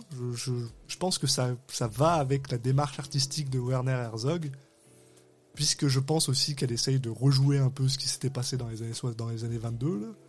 Donc il y a, mais euh, c'est étonnant parce que, euh, par exemple, là, voilà, en général, quand on regarde le meilleur film d'une personne, d'un acteur, c'est un peu plus difficile à, savoir. Est-ce que c'est vraiment le meilleur film de cette personne-là qui a Est-ce que c'est la, performance qu'elle a donnée qui est le plus euh, plus représentatif de Isabella Gianni, par exemple? Eh ben, je, je, je dirais qu'on n'y est pas, on n'y est pas encore. moi. Non. Ça reste un film. euh, non puis ça reste un film qui a. sur le côté meilleur film Très, de très sa carrière euh, il se trouve que Adjani euh, il y a pas genre elle a pas tourné dans un film qui est euh, immensément reconnu par la critique enfin je sais pas comment expliquer Euh, qui, est, qui est annoncé comme un chef-d'œuvre. Voilà, ça. euh, Elle a, elle a gagné voilà. beaucoup de prix parce qu'elle a joué dans beaucoup de films qui sont euh, des très bons films et qu'on, qu'on voilà, qui ont euh, cette aura-là. Mais pas, euh, donc elle a pas ce truc où elle a un film qui va, tout le monde est d'accord. Mais et du coup, elle a dans ses dans ses films qui sont en haut, elle a plein de films qui sont bien notés. Voilà, qui sont C'est ça. Et, euh, tout en est un, et c'est un bon film, et moi je pense que vous pouvez aller le voir. et Mm. Moi je vous le conseille. oui, je suis assez d'accord sur ce, ce phénomène-là, mais du coup, c'est vrai que c'est intéressant dans sa carrière d'avoir ce truc-là. De, c'est pas quelqu'un qui a fait un chef-d'œuvre et puis après elle court après ça. Non, elle a, elle a une carrière euh, pleine, équilibrée. Euh, après, euh, bon, il y a peut-être des périodes de, où elle, elle regrette, elle regrette maintenant les, des choses de, du, du début, mais euh, en tout cas, elle a toute une longue période où elle a plein de films où euh, on peut pas dire qu'elle est qu'elle est dératée quoi. ça, Euh, elle- elle- Non, non, non. Bah, pff, Je parle sur une période dé- définie. hein. Oui, oui, dans celle-là, dans la, dans la période où on est là en ce moment, non, non, c'est c'est quand même pas mal. Il n'y a pas de mauvais films qu'elle a fait. Il y a des films qui ont été, un, ouais, comme tu disais, qui étaient un peu plus en deçà, mais, mais ça va. Et Nosferatu le vampire, à cette, à cette époque-là, déjà de 1, c'est le plus gros film qu'elle a fait euh, à ce moment-là. Euh, puis c'est un film qui, qui, euh, qui, qui a, qui- ben voilà, qui a quand même une certaine. Comme ça rappelle le, le film de 1922, c'est assez. euh, je sais pas, je sais pas comment expliquer ça, une certaine euh, gravitas, ça, ça, c'est reconnu quoi. Oui, bah, Ce qui est d'ailleurs assez drôle puisque Isabelle Adjani est probablement une des seules actrices à avoir tourné dans deux remakes de films euh, incroyablement euh, bah, de films comment dire qui sont des, des précurseurs d'un genre avec Nosferatu et Diabolique qui, euh, qui- que j'en connais pas d'autres moi qui ont tourné dans deux films de remake plan-plan qui sont qui sont donc euh, ça, ça me fait un peu sourire mais je pense Diabolique on en reparlera quand on arrivera Oui. voilà parce que c'est quand même assez intéressant Euh, oui, bah écoute, euh, on a, donc on a, on a pas mal euh, euh, parlé de ce film-là, mais c'est logique. Euh, De quoi tu veux parler après? Est-ce que tu veux parler directement de Possession ou il y a un autre qui te, qui t'intéresse en amont Moi, j'avoue qu'après là, c'est une, c'est des films que j'ai pas forcément euh, vus. Après, on euh, peut, on peut quand même citer qu'elle a, qu'elle a tourné ensuite pour euh, James Ivory, donc réalisateur américain. Euh, sur Quartet qui est qui est quand même un film euh, qui est quand même un film assez assez intéressant avec avec Maggie Smith de rien euh, qui est un film alors je, je l'ai pas revu donc je peux pas tant euh, je peux pas tant euh, je, peux, pas tant reparler mais c'est un film que j'ai vu qui m'avait quand même donné un certain plutôt plutôt bon avis Isabella Gianni a, a reçu un prix d'interprétation féminine pour ce film là euh, en 1981, qui est aussi, elle recevra aussi le César de la meilleure actrice pour Possession. Euh, qui est le film qu'elle a fait juste après, Bah, et qui est un film moi euh, que je veux absolument en parler puisque personnellement je considère que Possession est le le meilleur film d'Isabella Gianni. Euh, et qui est en fait un film donc d'Andrzej Zulawski, euh, qui est un qui est un réalisateur polonais. Euh, Possession est un film franco-allemand qui est tourné euh, entièrement à Berlin. donc, je sais plus si on l'a dit tout à l'heure, mais ça fait partie de, de cette, euh, de ces réalisateurs euh, étrangers, mais qui ont beaucoup tourné euh, des films français en fait. Français, européen, Oui. oui, voilà. Euh, puis allemand. Et qui est en fait avec donc une Isabelle Adjani qui a euh, 22 ans et un Sam Neill. Sam Oh. Neill, donc Jurassic Park. Dr. Grant dans Jurassic Park. euh, qui lui aussi a genre, euh, je sais pas, genre 30 ans, 35 ans, mais qu'on dirait qu'il en a 60 déjà. Je, je sais pas, il est, il est né vieux, Sam Neill, mais c'est Ouais, je trouve bien. ça va, mais oui, je vois ce que tu veux dire. Et juste pour euh, avant qu'on parle, parce que j'ai oublié de le jouer dire tout à l'heure, euh, Ryan O'Neill dans The Driver, bah classe ultime. hein. Ah oui, Voilà. Classe, oui, oui, Non, parce qu'on vu qu'on parle de Sam Neill et donc du coup de de, de, de classe. O'Neill, Neill, ouais. et de classe. Mais Sam Neill, hein, Sam Neill incroyable. Ah, Dans Sam un Neill, quoi. film Possession qui est un, un film d'horreur, mais là pour le coup pure Oui. horreur, euh, avec du body horror un peu dégueulasse comme j'aime bien, euh, qui raconte l'histoire en fait donc euh, de Sam, du personnage de Sam Neill qui s'appelle Mark, qui retourne chez lui à Berlin et qui se rend compte que sa femme est devenue complètement pétée. Voilà. Ouais. Bon, lui, elle a pas l'air très bien non plus. Et lui n'a pas l'air très bien non plus, avec un film qui est assez impressionnant parce que c'est super drôle, parce que c'est un film que j'ai vu euh, quatre fois maintenant, que j'adore. Mais on dirait que genre tout ce qui est, euh, tous les... euh, tous les effets de, réalisation que Zulawski utilise marchent extrêmement bien sur moi au point où, le, où, le, où je les remarque presque pas. C'est-à-dire que j'ai regardé le film, donc comme je disais un peu plus tôt avec une de mes amies, et à chaque fois, à chaque plan, elle me disait, mais est-ce que les gens peuvent arrêter de bouger? Parce qu'en fait, Zulawski, il, il met par exemple Sam Neill dans une chaise à, à Ah, bascule, ça, ça, donc la chaise elle bouge. Euh, vrai bah moi j'ai ouais non par contre j'ai été assez sensible euh, à ça et, et j'avoue que Ah ouais ça mais parce que c'est le genre de trucs qui ont tendance à me stresser Mais par contre, je trouve que c'est Ah. un des trucs les. Ah, c'est le but. je oui, c'est le but. Ah, mais clairement, c'est ce que j'allais dire. C'est, notamment au début qu'on voit ça, parce qu'en plus au début, c'est le moment où c'est un, euh, un peu plus dans la normalité. J'ai trouvé que c'était un des trucs les plus efficaces du film, ouais. Euh, c'est Ah, c'est une très bonne idée, en fait. Mais il y a des moments qui sont extrêmement bizarres. Par exemple, il y a Bah. une scène où en fait Sam Neill va parler avec un détective. Et ils sont dans un bureau Oui. et les deux gars sont sur une chaise euh, qui, une chaise à- avec des roules et puis ils se mettent à tourner les Oui. deux. Alors tu te dis bon le personnage de Sam Neill je veux bien il est, il est stressé il est excité pourquoi est-ce que l'autre il le fait aussi? Et en fait tu te rends compte que c'est juste parce que le réalisateur veut donner un effet euh, on est censé être mal à l'aise tout le temps et ce film on est mal à l'aise tout le temps parce que c'est filmé très très proche très très bas euh, déjà que Isabelle Adjani et Sam Neill sont pas des gens qui sont incroyablement euh, grands. Donc c'est Ah ouais, genre, Neill, enfin, il est pas- il est pas, il est pas, euh, bon, je veux dire, il est pas petit, Ouais. mais euh, c'est pas une personne qui est, euh, qui est euh, exceptionnellement grande, quoi.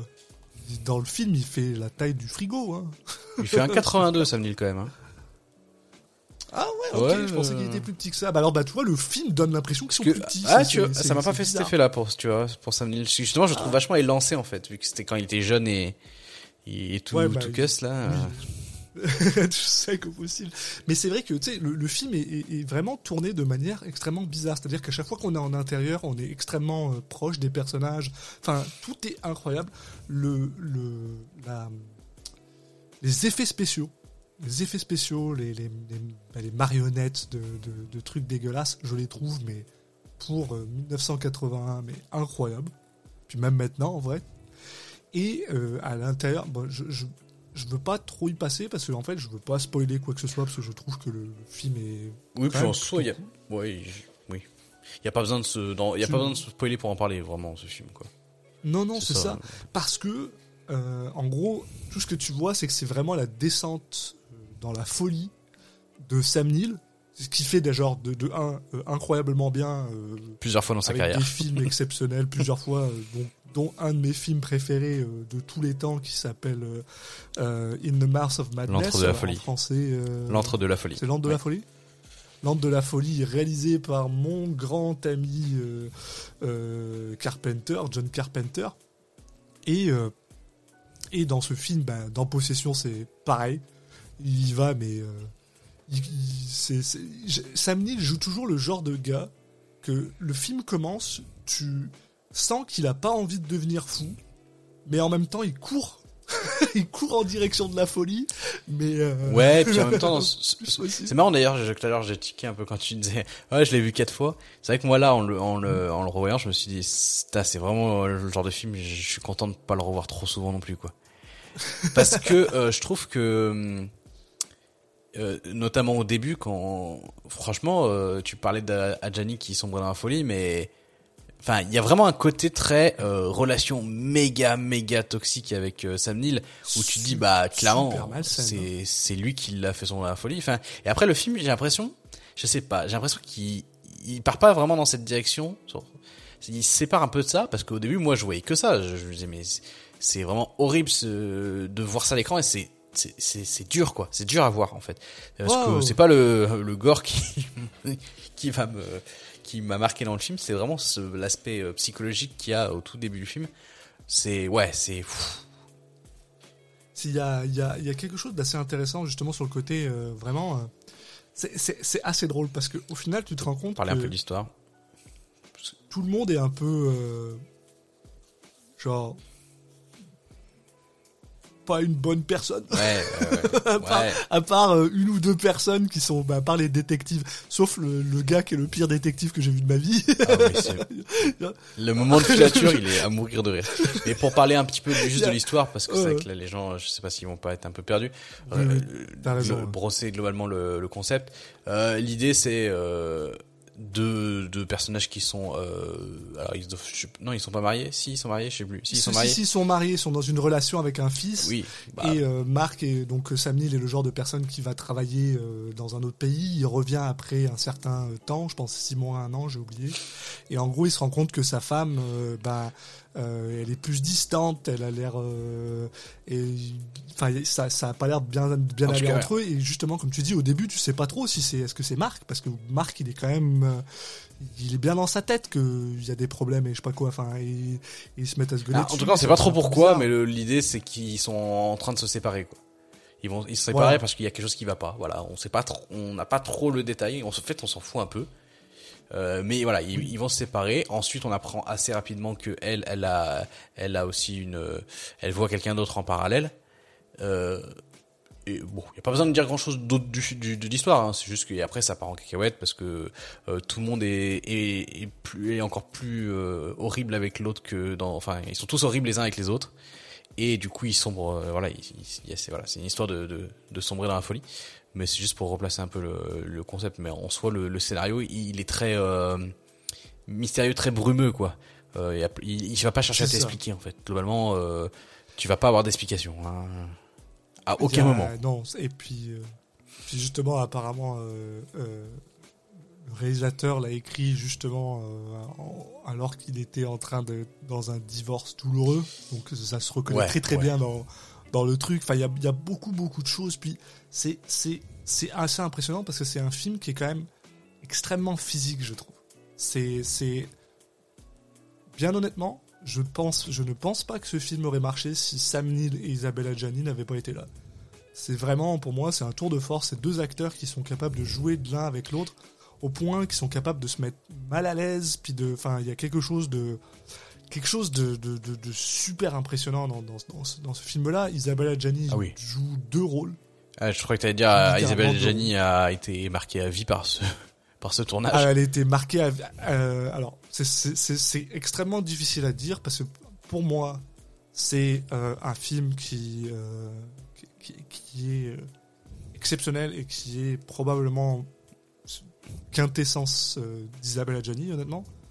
Euh, pour lequel elle a eu un prix d'interprétation féminine, un César de la meilleure actrice, un Mostra du cinéma à Sao Paulo. Enfin, c'est un, un- un film assez incroyable.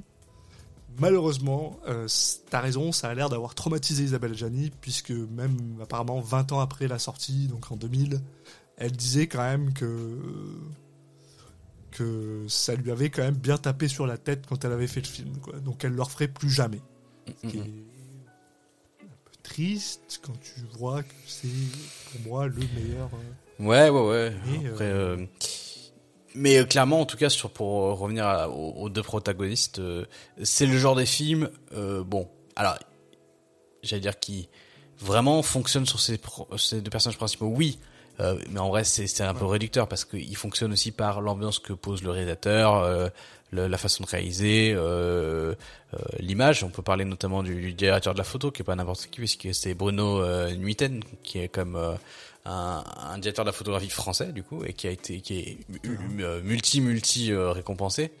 Euh, qui, a beaucoup travaillé avec euh, bah, c'était son euh, c'était son, son son mec à l'époque donc euh, Ah bah oui, oui, en plus. euh, mais oui qu'il l'a qu'il l'a eu comme euh, il a été réalisateur de Camille Claudel hein, qu'il a qu'il a fait euh, un peu plus tard donc euh, par exemple mais euh, mais mais de toute façon enfin c'est quelqu'un qui a euh, qui a fait la photo aussi de ouais des euh, des sœurs Bronté pour laquelle elle, a- tourné qui était en avant par contre là cette fois. Euh, mais ouais qui a fait beaucoup de de, de ces gros films du il a fait les valseuses euh, il a fait euh, Jean de la Florette euh, voilà des, des films comme ça euh, Ciao Pantin. Ciao. Pantin voilà non mais c'est quand même un, des- un, un nom important donc Non, c'est pas, c'est pas pour rien aussi que qu'il a été choisi. Enfin ça fait partie des, des qualités du film aussi euh, cet, cet aspect là Puis, puis le, le film est aussi tourné euh, pendant. euh, bah alors on sait pas trop euh, quand Ouais. c'est que ça se passe, mais on sait que c'est à Berlin, il y a le mur, on a l'impression que c'est un peu euh, post. euh, bah, pendant la, la, la guerre froide, on n'est pas tout à fait sûr de c'est quoi exactement que Marc y fait parce qu'on voit Oh. des fois travailler au avec des gars qui ont l'air. Oh, il parle avec des gars cette scène où Ouais. ils sont dans une salle immense qui est vide avec juste un bureau au milieu et en fait au final t'as presque l'impression que le gars il parle avec la la police secrète peut-être? Est-ce qu'il est en train de travailler avec la police de Berlin? Enfin, on sait pas trop. et ça marche Et- et super du bien c'est vraiment. euh, c'est c'est- c'est ça en fait. Tout le film est fait pour te mettre dans un état de. euh, comment t'appelles ça? Euh, de, de. de paranoïa en fait. Mm.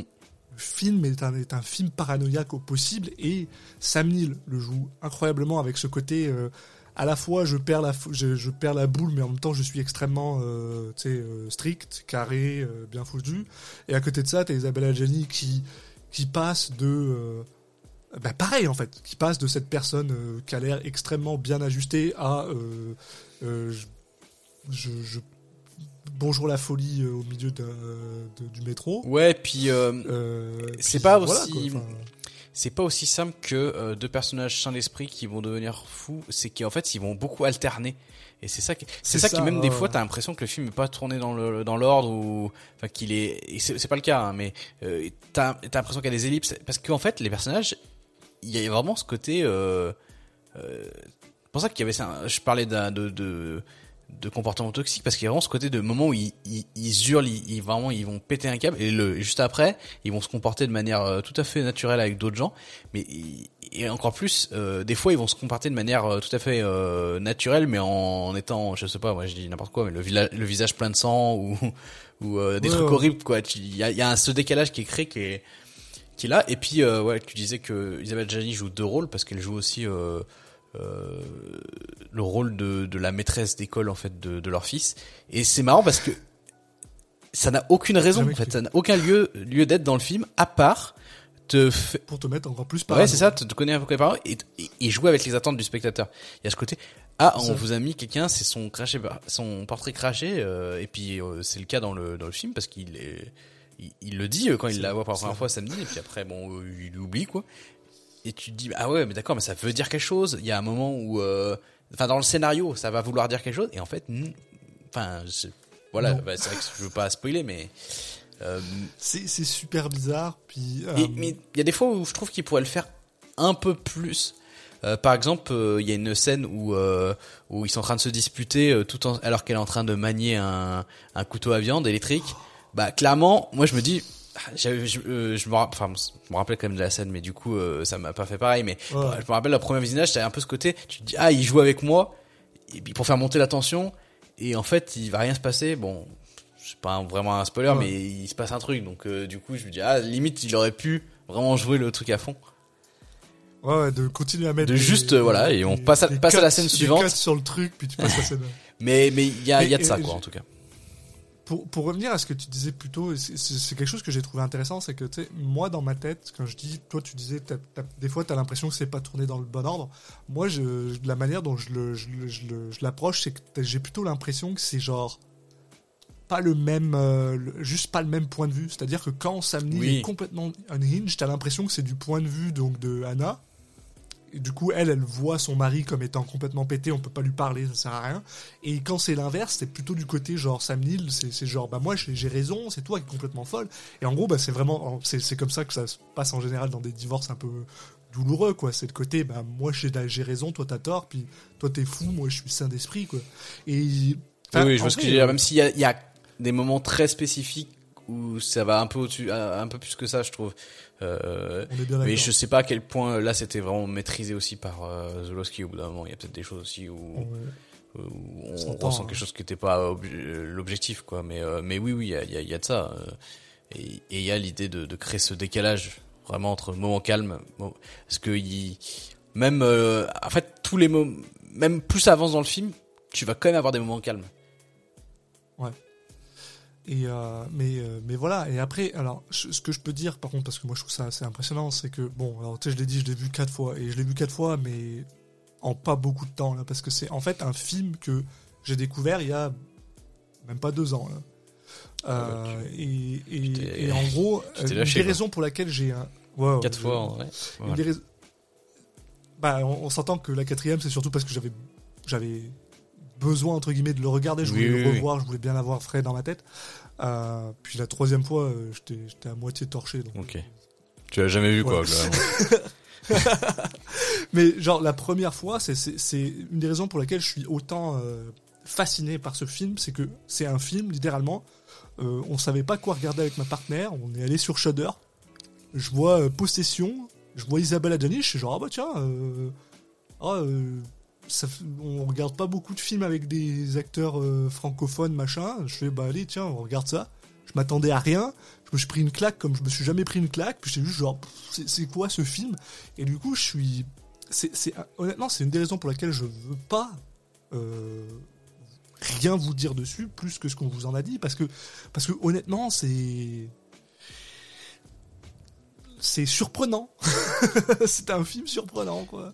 Et euh, c'est marrant parce que euh, moi, ma relation au film, c'est que je, alors je l'ai vu, euh, je pense il y a quand même pas mal plus de deux ans, mais euh, mais par contre, il y a eu une période très longue entre le où il m'a c'est un film qui moi enfin, en tout cas c'est un film dont je connais l'existence depuis très longtemps et qui m'a hanté en fait son affiche m'a hanté pendant très longtemps et, j'ai et j'en ai et ça et pendant très longtemps j'avais cette envie de voir ce film en me disant euh, je sais je sais ce que c'est je connais un peu l'aura autour du film euh, et, je ça va être ma cam et clairement enfin il y avait ce truc de un jour je le enfin c'est sûr je le là voilà j'ai je repousse à chaque fois le, le, le, moment je me disais un jour c'est sûr je le verrai parce que c'est le ça va être ma cam machin et tout.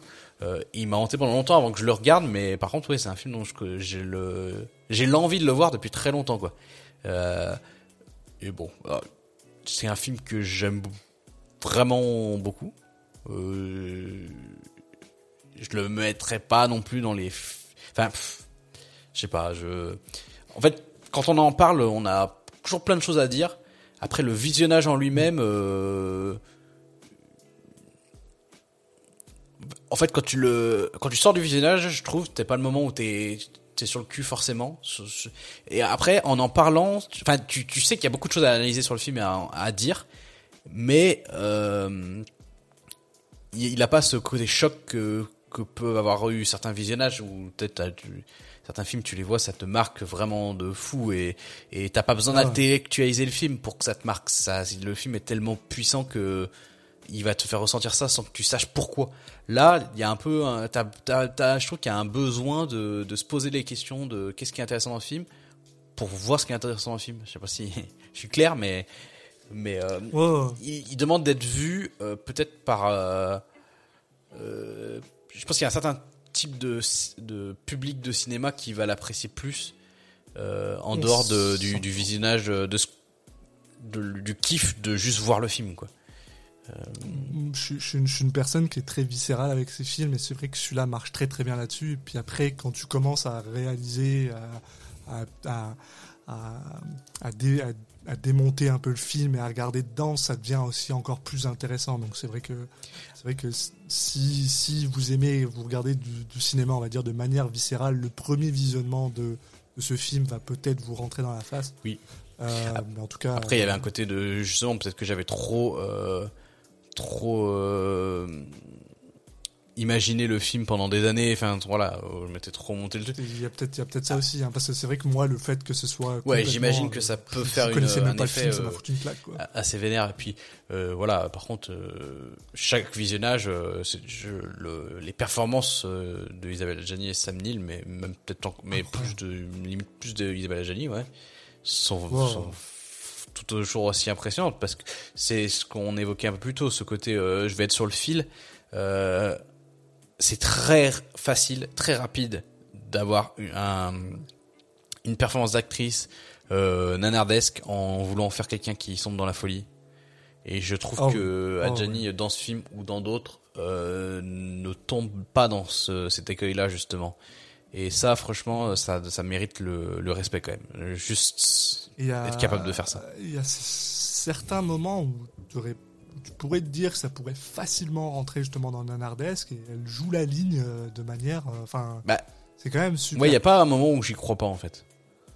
Non, c'est ça, c'est ça. Mais, mais tu sais, je veux dire, tu sais qu'il y, y, a une scène en particulier, hein, la scène dans le métro, euh, serait pu facilement euh, partir dans le nanar et ça, ça y est pas du tout allé donc j'étais après moi dans ce genre de rôle ce qui va plus me gêner c'est quand t'as le personnage qui, qui est un peu calme et qui va faire des trucs avec des ricanements, des machins. Ça, j'avoue que c'est là où moi je mm. peux un quelqu'un qui va juste, qui va plus dans le la démonstration euh, excessive, euh, ça va, ça va moins moins me me crisper. Euh, et du coup, c'est vrai que après ça peut, hein, je veux dire, si c'est mal fait.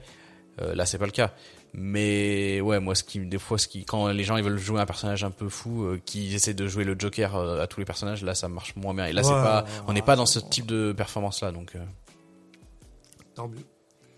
Et donc voilà, donc c'était c'était Possession et à partir de là, ben, on commence à rentrer dans des films bon des années 80. euh, Alors bon, si on peut prendre le temps de regarder, donc la période des années 70, elle a fait peut-être une dizaine de films. Les années 80, elle a aussi fait une dizaine de films. Possession, c'est plus au début de, des années 80. Euh, vers le vers la fin des années 80, on a le droit à Subway par exemple de Luc Besson, qui était son premier film, euh, qui était son seul. probablement un de ses meilleurs films. Hein je crois que c'est son premier film avec Luc Besson, j'allais dire son seul, mais. Non, son, le premier film de Luc Oui, Besson. oui, ok. un des euh, avec un Christophe Lambert qui me fait vraiment beaucoup rire dans ce film malheureusement. C'est son, deux- ouais, c'est son deuxième malheureusement film. pas mais- pour Christophe Lambert, je dis malheureusement parce que c'est un film de Luc Besson puis on a déjà parlé euh, dans, Oui, dans- c'est bon, dans allez. l'épisode 1, on va pas en reparler. Euh. Et euh, Ouais, non, je sais pas. Du coup, juste pour citer, bon, euh, avant, je sais pas, vu que tu, si on fait dans l'ordre, euh, il y a le, il y a Mortel Randonnée avec de Claude Miller, notamment, et euh, Ouais. L'été meurtrier de Jean Baker, que c'est un film que j'aime beaucoup. qui sont qui sont quand même euh, qui sont quand même assez intéressants. Avec Alain Euh, Souchon voilà, t'as raison, en, le mor- en les rôles principaux. euh. mortel ran- euh, mortel euh, randonnée euh, mortel randonnée Oui. qui sont Qui euh, ressemble à qui sont un- écrits par euh, Michel et Jacques Audiard donc euh, enfin voilà euh, père et fils euh, quand même qui sont euh, Mortel Randonnée, dont le nom est, est celui d'un livre de Chair de Poule. hein. oui en plus Vraiment, là, euh, le nom, je trouve qu'il il On- on- sonne pas, pas très bien. on, on a quand même le droit à ouais, donc un, un film qui est écrit et réalisé donc par Michel et Jacques Audiard. Donc Michel Audiard euh, quand même euh, incroyable ponte du cinéma français. Je pense qu'à un moment il va peut-être falloir qu'on fasse un épisode sur lui. Oui, et Jacques Audiard qui est aussi un excellent directeur et un excellent euh, scénariste euh, qui apparemment il me semble que c'est probablement un des seuls films sur lesquels ils ont travaillé ensemble écrit Ah, ensemble. probable, ouais. euh, qui justement euh, parlait un petit peu parce que Michel Audiard a perdu un de ses enfants genre dix ans plus tôt là.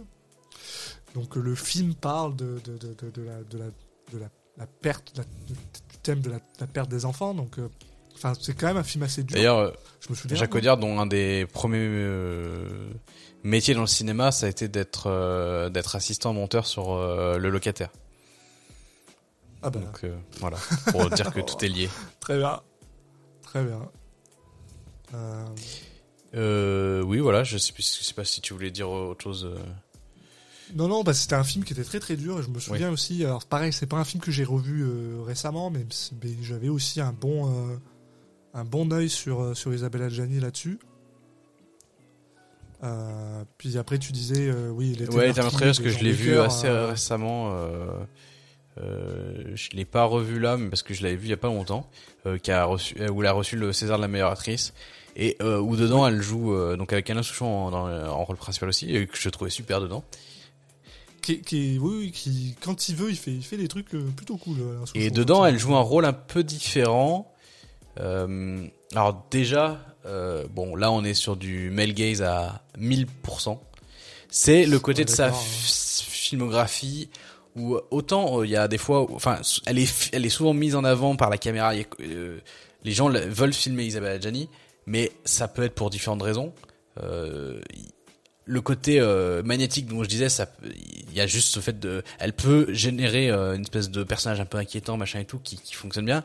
Là, on va plus aborder aussi un peu ce- la sensualité euh, qui peut être associée à ça. Euh, bon, en dehors de ce côté qui est un peu too much, euh, le film adore la, la filmer euh, à poil.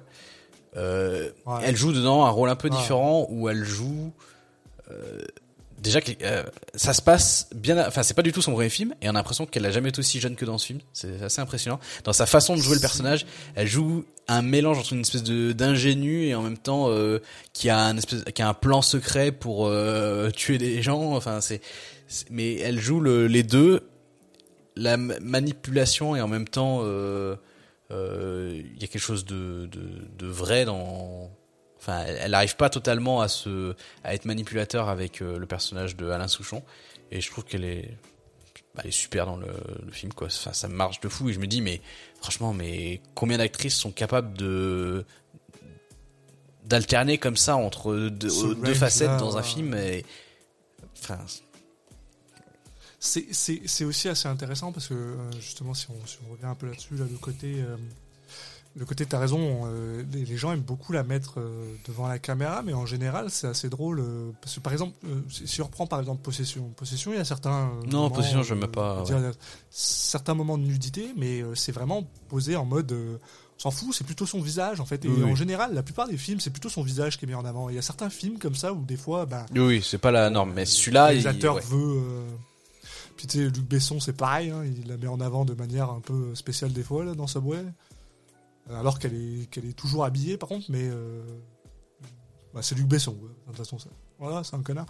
Euh, et puis après ça, on a le droit à Ishtar, qui, qui alors c'est un film qui est, c'est c'est une comédie nulle, Ah, J'ai pas vu, oui. une comédie vraiment Mais nulle je avec vois Dustin pourquoi. Hoffman et Warren Beatty. Voilà. Euh, mais moi, ça m'a fait sourire de le regarder. Euh, c'est- vraiment une comédie nulle. J'ai pas besoin d'en parler. Non, mais après, Mais c'est un film, c'est un film américain. ouais, et puis ré- réalisé par Hélène May, donc une réalisatrice. Donc ça, c'est déjà déjà. euh, intéressant. Et puis euh, effectivement, un film euh, intéressant, qui est pas n'importe qui. oui. euh, qui est notamment la, la sénatrice de la sénatrice scénariste de Tutsi de Cinépolag, donc euh, voilà. Et de la- l'adaptation de La Cage aux Folles, si je dis pas de bêtises. La, la version américaine. Ouais, c'est ça, il me semble. Bah, qui a quand même qui a, joué dans le lauréat. Euh, et puis ouais, avec en, en acteur, Ouais, Birdcage. ouais. en acteur Ouais. au, au- aux côtés d'elle, euh, Dustin Hoffman et Warren Beatty, donc euh, elle continue un petit peu son Voilà. son parcours où mine de rien, euh, je pense qu'elle peut être fière d'avoir tourné avec, euh, enfin, elle, elle a tourné avec des sacrés acteurs et actrices quoi, euh, quand même. Mais par contre, là, voilà, à partir de là, on va quand même pas mal retourner. euh, on va se rendre compte qu'elle va plutôt tourner dans des films Ouais, soit, Claudel, euh, soit francophones, soit européens, mais un peu moins des films américains. Camille Claudel, c'est quand même un film, même euh, des- en tout cas, qui a été, euh, qui est assez apprécié. Non, non, oui, non, mais par contre, ce que je veux dire, Ah. c'est- mais ça reste un film Oui, français. d'accord, ok. Et Ce que je veux dire, c'est que c'est, elle va, elle va soudainement être un peu moins internationale, en fait, beaucoup moins internationale, puisqu'à partir des années 90, euh, déjà, elle va faire beaucoup moins de films, puisqu'elle Ouais. va faire entre 5, 4 à 5 films, euh, à part euh, dans les années 2010, où là, elle va en faire euh, peut-être un peu plus, genre 7-8, mais elle commence à faire moins de films. Et surtout, elle fait beaucoup de films, bah, elle fait que des films francophones à partir de Ouais. là. Euh, francophones, français, pardon. Enfin, européens, on va dire, mais euh, beaucoup moins de, de- de films euh, à l'international, ce qui est un peu dommage, et ce qui est un peu euh, coïncide avec, on va dire, euh, pas une perte de vitesse dans sa carrière, mais euh, ça coïncide un petit peu avec ce qu'on disait au début du film, à ce côté, on l'a un peu perdu de vue, euh, Isabelle Adjani, mais elle est quand même là, elle est présente, mais on a un peu l'impression qu'elle est plus tant là, alors euh, on sait pas pourquoi, enfin, mais il y a quand même des films que moi j'adore dans, dans, dans- dans ces trucs. Déjà, années 90, euh, je disais, on en parlait plutôt Diabolique en 96, qui est euh, le film en lui-même est pas exceptionnel déjà, déjà parce qu'il est réalisé par le gars qui a moi. aussi réalisé Chapeau melon et bottes de cuir. Ah oui? Donc voilà, ouais, D'accord. Pas un grand truc, mais qui est en fait un remake euh, des Diaboliques, qui est en fait un film de Henri-Georges Clouzot euh, des années euh, bah, de 1955, qui est en fait le premier film à être considéré comme un film de suspense, qui est un film qui a inspiré Hitchcock, au point où même Hitchcock se, se, se, se nuits là, parce qu'il était mécontent que c'était pas lui qui ait fait le film quoi. Donc, euh, enfin, et, et donc c'est ça que je disais, c'est un peu drôle que Isabelle Adjani se retrouve dans deux euh, Mhm. remakes plan pour plan. Et alors celui-là, Diabolique, par contre, c'est plan pour plan, sauf qu'ils ont euh, déplacé en fait l'action des années 50 aux années euh, 80 et 90. Dedans, il y a euh, J.J. Abrams qui joue Wow. un, un caméraman. Ouais. En gros, ils ont, fait, ils ont fait des trucs comme ça, comme par exemple, en fait, dans le film original, euh, il y, a une- il y a une équipe de journalistes qui suivent euh, l'école. Ça se passe dans une école, en gros. Euh, et c'est en fait, c'est un film de suspense où, où, en gros, c'est un mari et sa femme sont en charge d'une école, mais le mari c'est un connard abusif, et donc la femme complote avec une autre femme pour tuer le mari, et en Mhm. gros, il y y a un truc comme ça. Et Isabelle Adjani joue euh, la femme du, du, mari, donc la personne qui est abusée, et elle joue super bien. Honnêtement, elle joue super bien ce rôle de, de, personne qui est dans une relation abusive, mais qui veut pas en sortir, mais qui a un peu du mal et machin, et qui essaye de tuer. Mais par contre, c'est plan pour plan, par contre. Hein. Sauf et comme je disais, donc voilà, donc l'école est suivie par une troupe de, de, journalistes qui viennent prendre des photos, et puis c'est dans les années 50, donc ils ont des gros appareils et machin. Et donc euh, pour le mettre au goût du jour avec les Jones, ben en fait c'est euh, des, euh, ils font un documentaire en fait avec euh, des caméras et un des caméramans c'est Gigi Abrams. Puis ok très bien. Donc un film avec Sharon Stone aussi dedans, Kathy Bates, mais euh, qui, qui, est honnêtement beaucoup moins bien maîtrisé que que, que Nosferatu. Donc lui je vous le conseille pas. Pour le coup je vous conseille d'aller voir le film des années 50. mais par contre Isabella Gianni était quand même cool dedans donc je voulais quand même le, le, le préciser. Elle a aussi tourné dans euh, Paparazzi. Mmh. Puis celui-là, sans. Je veux dire, ouais. probablement un des pires films que j'ai vu de ma vie. Donc on va pas plus en parler. Ouais, c'est fou que ce soit pas le, son pire film. Bah, c'est parce que c'est un caméo, je crois. Ah, on avait décidé de pas caméo, le. Ouais. Ouais.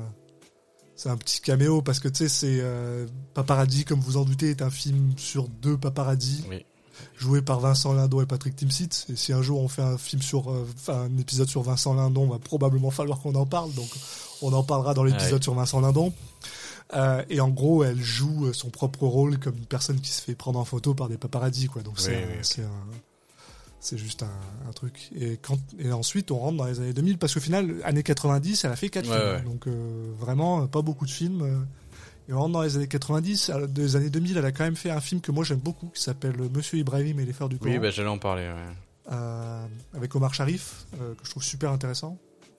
Euh, donc vas-y si tu veux. non, non, pas, enfin pas forcément plus en détail, mais je disais je, pour dire que là, sur cette période, les, les deux films que sur les dans les années 2000, les deux films qui ressortent un petit peu, c'est donc celui-là, Monsieur Ibrahim et les Fleurs du Coran, et La Journée de la jupe. la Journée de la jupe que ouais que ça fait longtemps que je voulais que je voulais voir justement. Ça faisait pas partie du film que ça fait longtemps que je voulais voir et j'ai profité là pour le voir. Donc je l'avais jamais vu avant. Euh, j'ai bien aimé. Je suis un peu partagé par le le message du film mais qui est un petit c'est un film j'avais chopé à la télé à l'époque genre en 2000 bah, c'était un peu le retour d'Adjani parce que euh, autant ouais. elle avait peu tourné en, dans les années 90 et 2000 mais là ça faisait vraiment 6 ans qu'elle avait pas fait de film euh, et après, elle s'est remise à tourner beaucoup plus régulièrement. Donc, pour moi, j'avais un peu, pour moi, dans, dans ma tête, c'était ça. C'était le retour d'Adjani. Euh, au premier plan, euh, je sais pas, mais en tout cas, euh, il me semble qu'à l'époque, ça avait quand même marqué ce film. Et donc, ouais. bah, j'ai envie de le voir. Le sujet m'intéressait. donc, ça parle de d'une prof qui, qui travaille dans un un lycée dans une zone euh, défavorisée, on j'imagine, je me rappelle plus exactement où ça se passe, mais bon, c'est ouais, un peu ouais. l'idée quoi, dans un lycée un petit peu, euh, bah, qui est dépeint comme à problème, euh, de banlieue. Oui, voilà. C'est un peu, c'est un peu l'idée, et elle pète un câble et elle se met à, à prendre les gamins en otage. Et bon, c'est pas aussi simple que ça, mais euh, mais il y a, y a de ça. Bon, le film est un peu bon. D'un côté, il dit ah. Regardez euh, les gens euh, ils sont un peu dans la misère c'est pas gentil. En même temps ils disent ah regardez les gens dans les banlieues c'est sauvage. Bon c'est un peu je sais pas ils naviguent entre les deux. Euh, bon c'était un peu ouais, je pense que le film est pas méchant mais il est maladroit quand même. Le truc c'est qu'il y a le côté, ouais voilà, il y a le côté, euh, c'est aussi un peu pour euh, ben, pour la libération de la oui, femme, voilà. donc c'est pas inintéressant ce côté-là. Mais par contre c'est vrai qu'à côté de ça, ben euh, un peu cliché quoi, un peu. Ce, celui parce que bon, en gros l'élément déclencheur du film, oui, ça je me vrai. souviens, c'est que elle me semble elle trouve une arme à ça. feu dans le sac d'un des gars et un d'un de ses élèves et bon, ben son élève, celui qui a une arme à feu, ben il s'appelle Mousse. Puis on savez très bien qu'il n'est pas, il est pas blanc quoi. Et, euh, et donc, euh, enfin, il y a un peu ce côté un peu euh, racial qui est parfois un peu, euh, c'est pas trop quoi. Et genre bon. Bah, je, je, pense que le film, ouais, il a pas forcément été fait avec des mauvaises intentions, mais très maladroit et il vraiment pas très bien vieilli. Ouais. Très cliché en fait. Il, en fait, il utilise vraiment beaucoup des archétypes et tout, et vu qu'il fait ça, et c'est ça. Il, bah, forcément, ça a les défauts de c'est le l'avantage c'est que ça permet de placer très rapidement les personnages malgré tout et le défaut c'est que ouais ça manque de de profondeur De et de subtilité. subtilité. ouais. Mm. Mais bon, voilà. Voilà. voilà. Euh, elle enchaîne ensuite avec Euh, un avec euh, Mammouth. De... Mais par contre, Ah juste ce que je vais dire justement euh, pour, pour terminer là-dessus, c'est que tu as raison que c'est entre guillemets le retour de d'Isabella Gianni puisqu'elle a reçu un César pour ce film-là. Ah oui, euh, celui-là il en faisait partie. Je Elle a reçu un César de la meilleure actrice pour pour ce film-là. Donc, je comprends. il faut- elle est faut très bien dans le film, en oui. fait, en elle-même en soi. hein. Sur sur le personnage de la prof qui pète un peu un câbleau, faut reconnaître que elle se démerde pas trop mal, quoi. Donc euh, donc ça va plutôt bien. Et donc là, on rentre en de- 2010 et après euh, un film euh, avec Depardieu réalisé et écrit par Delépine et Keverne euh, où elle joue un petit peu dedans, elle joue un fantôme, Oui, donc oui. c'est un peu bizarre euh, parce que c'est Delépine et Keverne et qui sont qui sont complètement barrés ces deux-là. C'est les gars de de Groland hein, pour les gens que ça ils savent pas qui c'est. On a le droit à elle qui fait la voix française de la mère Gothel dans Réponse. Voilà. Ouais. Qui est un film que moi j'aime beaucoup, mais pas en français, parce que, parce que j'aime pas les regarder en français. C'est correct. Et là, et là, Voilà. et là, on arrive dans le film qu'on considère comme le pire film qu'on a vu euh, avec Bah, qu'on a vu, je sais pas, mais le pire film Ah, pardon, annoncé que en tout cas. que- annoncé, qui est un film qui s'appelle Deux Forces, euh, qui a été réalisé par Franck Henry. Et tu vois, c'est drôle parce que je pensais sincèrement que le film était euh, encore plus vieux que ça. Enfin, genre que qu'on Oui, était vraiment au bas du bas de sa carrière, à la fin de sa, sa carrière. Ah, plus récent, tu veux dire toi Un film, oui, plus Oui, récent, oui. pardon. Un film, bon, Alors- bon, il faut, il faut quand même, faut quand même le dire, un film policier, À noter que euh, que, franco-luxembourgeois. que c'est la première et la dernière réalisation de Franck Henry. Sachant que le film date de se demande 2011. pourquoi. Je sais pas si c'est un signe. Je, je donne une info comme ça ou à vous de à vous de voir si si c'est un indice ou pas mais Donc, un film policier franco-luxembourgeois avec donc dans les rôles principaux Isabelle Adjani et et alors s'il vous plaît on l'applaudit Eric Cantona euh, qui alors bon on rigole euh, c'est la gaudriole machin Eric Cantona qui quand il a envie est quand même un excellent acteur et ben il avait pas envie dans deux fois non, j'avais pas envie. euh, je sais pas si beaucoup de gens avaient envie, d'être là, mais Même nous, même nous, je pense, on n'avait pas envie d'être là quand on le regardait. C'est une, ah, c'est une purge. Euh, Franck Henry, je- si tu nous écoutes, Franck, on est, on est désolé, mais qu'est-ce qui t'a pris d'écrire Isabelle Adjani comme ça? S'il vous plaît, genre, enfin. euh, com- alors, euh, Isabelle Adjani joue le rôle du commissaire euh, Clara D'Amico. Qui, euh, franchement qui déjà est en fait, son nom euh, ça fait ça fait beaucoup trop euh, téléfilm sur sur TF1, c'est terrible. euh, Julie Lescaut, bonjour. Je sais pas, Clara D'Amico, il y a un truc qui va pas. qui, qui en fait pour pourchasse essaye de, de essaye de comment dire d'arrêter un gang qui, de braqueurs qui, qui ont qui ont la malheureuse tendance de braquer de manière extrêmement violente et donc pour euh, pour euh, l'aider dans son euh, dans son combat elle décide de faire chanter Manuel Markarov Makarov pardon et, j'aime le faire avec la scène parce que ça fait plaisir. J'ai toujours adoré honnêtement, je me fous beaucoup de sa gueule, mais j'ai- j'aime vraiment beaucoup Eric Cantona. J'ai toujours adoré, genre, j'ai toujours adoré son accent. J'adore comment il parle.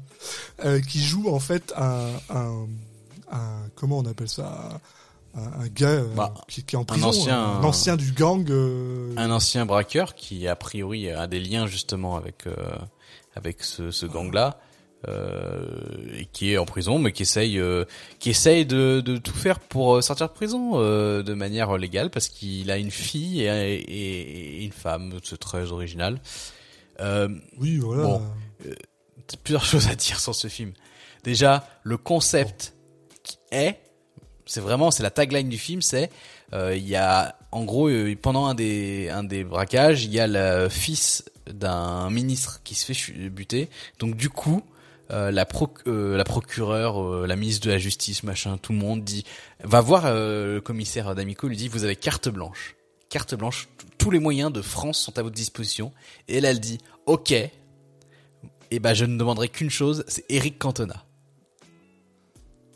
Ouais, c'est ça. Et c'est vraiment le, elle- elle- tout l'argent est mis là-dedans et, et ça, le concept du film n'a, enfin, il y a un- déjà on est dans de la comédie parce qu'il y a un décalage entre le côté carte blanche, ils, ils appuient souvent ce terme. Ils vont vraiment beaucoup l'avancer. T'as l'impression que c'est hyper classe.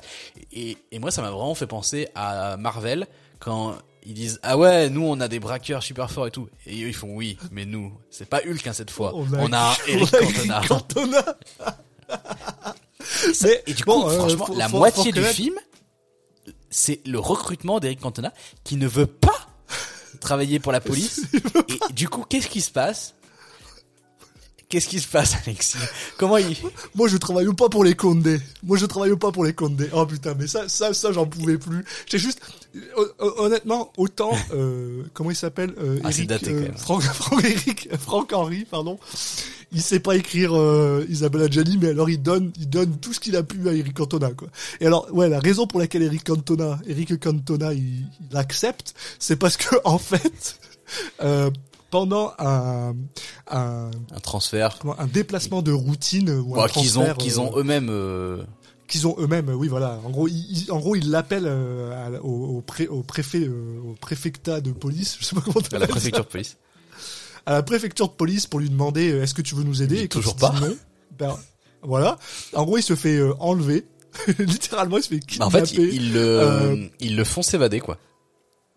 Ils le font s'évader, la, la police les font s'évader, tout en s'assurant bien sûr que euh, ils, euh, entre guillemets tirent sur un sur un policier pour euh, bah, pour la merde euh, quoi. pas juste le faire pour le mettre dans la merde quoi pour le forcer en gros à re-rentrer dans le dans le dans le gang pour qu'il puisse les les, les, les, bah, pour les les arrêter de l'intérieur Oui, mais dans et quel à monde côté ça de marche ça, on a le droit à, on a le droit à un B-plot tout pourri avec le Oh, fils de d'Isabella Gianni qui, euh, bah, non, le fils de Clara D'Amico, pardon, pas d'Isabella Gianni, le fils de Clara D'Amico qui est genre une, une petite racaille qui a acheté de la de l'herbe à, à- et, et qui, et alors, alors par contre, bien honnêtement, euh, on- on- qui, qui est de un peut-être plus intéressant que le, le, le, le plot principal Non.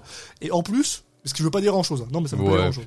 Et de deux, un des moments qui m'a qui vraiment comme tu disais c'est une comédie qui m'a vraiment fait rire parce que Pascal alors, le grand fait, frère, j'ai même pas truc. envie de vous j'ai pas envie de vous parler de tout le film on va juste parler de ce moment-là parce que ça fait vraiment rien donc euh, Isabella Gianni euh, donc Clara D'Amico demande à, à, à Eric Cantona qui est euh, recherché par la police euh, Bah oui, parce qu'en fait, Normalement, le reste de la police n'est pas au courant qu'il s'est pas vraiment évadé, quoi. qui est donc dans la merde. Euh, elle, elle lui demande est-ce que tu peux aller parler avec mon fils pour lui dire euh, arrête, on va juste lui, en gros, on va lui faire peur. euh, que si jamais euh, tu, tu, tu continues à jouer, euh, à jouer, euh, c'est ça, tu continues à jouer dans notre quartier, tu vas te faire plomber, mon petit. Et, euh, et en gros, après une petite interaction avec le, le gamin, Eric Cantona décide de- d'aller voir le donc le j'allais dire son proxénète Non, mais non c'est pas ça mais juste le son, gars son dealer. euh, son son dealer quoi pour euh, pour lui dire euh, ben on va aller parler avec ton dealer je vais dire à ton au dealer euh, tu tu touches plus au gamin ça va pas mal se- et puis, et puis ça va pas bien se passer machin donc en gros il y a En gros, ils sont là en face de l'autre. Donc t'as as le dealer, t'as Eric Cantona, et devant Eric Cantona, t'as euh, le fils de Clara D'Amico. Et t'as le gars, t'as Eric Cantona qui fait Oh, toi, euh, tu vas arrêter de vendre de la drogue à cet enfant, ou sinon ça va mal se passer. Et du coup, t'as le dealer qui fait Eh ben, si moi je veux continuer à vendre de la drogue à cet enfant, qu'est-ce que tu vas faire? Et là, il sort un flingue, il tire en direction d'Eric Cantona. Eric Cantona sort un flingue, il tire en direction du dealer. Le dealer, il a touché le gamin, le gamin, il meurt. Vous pouvez pas imaginer à quel point cette scène est drôle. Parce que le rythme genre, est En deux incroyable. secondes. Je pense que c'est, C'est la seule ah réussite non mais c'est, un rythme seule. de, de sketch. Vraiment, c'est trop drôle. Parce que, euh, en fait, il y a, il y a toute un, une montée là-dessus. Il, il va voir le dealer et le, ils se disent deux phrases et il tire direct et il tue le gamin. Tu te dis, mais, Eric Cantona, tu, tu avais une seule mission. Tu, tu, Ah, que ce gamin soit plus dans la merde et vraiment là le gamin euh, enfin, Bah, il, est plus passé, dans il la a passé merde, 5 il secondes est avec mort. toi il s'est déjà pris une balle dans, dans le bide quoi enfin à quel à quel point tu es Alors, mauvais est- dans ton rôle? Il, il est mort, euh, il est pas mort, il est, il est dans le coma ou je sais pas quoi. Je, je me souviens même plus, je me souviens même plus s'il survit. Je sais même pas si c'est dit. Enfin, bref, on s'en fout. Mais c'est juste, honnêtement, j'ai, j'ai, j'ai dû arrêter. J'ai dû faire une, j'ai dû, euh, pause, j'ai, fait pause, j'ai, remonté genre une demi-minute. et j'ai re-regardé parce que ça a aucun, mais vraiment ça a aucun sens. C'est genre en deux secondes, papa. Mais du coup, c'est méga surprenant, c'est super rapide, et ça, c'est ça qui fait que c'est drôle. tombe. Bon, je sais pas si, je Moi, crois que c'était pas le but, mais, C'est pas le but. mais vraiment, voilà.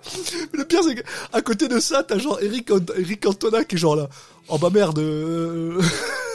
euh, ça va, tu sais, il, tout, il, genre, il pousse le gamin. Et le pire, c'est. Euh... c'est que Isabelle Adjani. Mais on dirait qu'elle en avait Ah oui. rien à branler. C'est genre son gamin, il est genre, il est dans le coma, elle est à l'hôpital. T'as Eric Cantona, donc au milieu de l'hôpital, euh, comme s'il n'était pas recherché par euh, 75% de la police. Et, et, euh, et euh, elle, elle lui en, limite, elle lui en veut pas, tu sais, genre, limite, Oui. c'est pas de sa faute qu'il se soit pris une bastos. Il dit oui, bah, écoute, tu pouvais pas deviner. Bah, c'est la vie, euh, c'est, la vie, ma chère, euh, ma chère Isabelle. c'est n'importe quoi. Enfin bref, c'est un film de merde et honnêtement, euh, euh, moi je vais être, je vais je vais être honnête. Une des raisons pour laquelle je suis content que ce soit le pire film d'Isabelle Adjani, c'est que justement, ça me permet de parler d'Eric Cantona et de bien meilleurs films de de, de lui. Donc bien sûr, Looking for Eric de Ken Loach. Parce que qui étonnamment a été fait deux ans avant euh, de Force. hein. Oui, oui, oui. Après, euh, je trouve pas Donc, euh, Cantona incroyable dans le film, mais le film est cool. Mais Cantona, il, Non, mais je- il- genre, il apparaît comme ça, il fait salut, je suis Eric Cantona. Oui, bah, c'est bien. Je sais pas, je, je trouve, je trouve qu'il, je trouve que Cantona c'est pas un mauvais acteur quand Non, non, non, mais je suis, je suis pas sûr que, enfin, euh, voilà, Looking for Eric, c'est peut-être son, le, le meilleur film auquel il participait, mais c'est peut-être pas, c'est pas son, c'est pas, son c'est pas celui boulot, où il est mieux. hein. Euh, mais juste pour dire euh, du coup euh, quelques trucs un peu parsemés sur euh, sur De Force. Euh, déjà le film commence sur euh, sur un, un un rôle de Frank Gastambide jeune qui jouait déjà Oh, ouais. euh, qui faisait déjà le son La rôle des racaille. racailles. Donc euh, c'est c'est fou de se dire euh, bah en- bon, après jeune bon c'était en 2011 c'est pas si vieux que ça mais, c'est voilà ans avant. euh, Euh, non, c'est même pas, c'est, c'est un an avant les Oui, oui, oui, euh, c'est pour ça. Mais il avait déjà, vraiment, c'est, il y a tout dans, dans, dans Deux Forces, quoi. C'est là où il s'est entraîné. Euh, c'est, honnêtement, moi, c'est, con à dire, hein, mais parce que quand j'ai vu ce truc-là et justement, il le joue et honnêtement, il, il, il va à fond et ça fait plaisir. Ça fait plaisir. Et j'étais genre ah peut-être que ça va être mieux que ce que je pense. Puis euh, l'instant d'après t'as Isabelle Adjani qui rentre dans le dans le truc et qui fait euh, mais c'est quoi ce putain de bordel de merde? J'étais genre oh, allez, et, bon. et justement, c'est là où je voulais en venir. C'est que, euh, pour dire comment euh, le film décide, de- comment fait le film pour te présenter à Isabelle Adjani et te faire dire elle est classe, il va lui donner une punchline qui est, franchement, je trouve c'est une punchline incroyable parce que je ne l'ai toujours pas comprise. Elle, elle dit, ah, je sais plus si elle dit à Gaston Bide, mais où elle dit ça, à un- en tout cas, à une, un, un- un petit, euh, un malfrat, quoi. Elle lui dit, toi, tu as le vice, et ben moi, je suis le tournevis. bah non, mais non, ça devrait être illégal ça, en fait. je- ça ne veut même, ça ne marche même pas. Qu'est-ce que ça veut dire? C'est pas classe. Je sais pas, Fra- Franck, si jamais, si jamais tu nous écoutes, en- lâche-nous un message. Qu'est-ce qui s'est passé? Enfin, Je veux dire, euh, c'est juste, j'ai j'ai l'impression qu'en fait, il a écrit un script.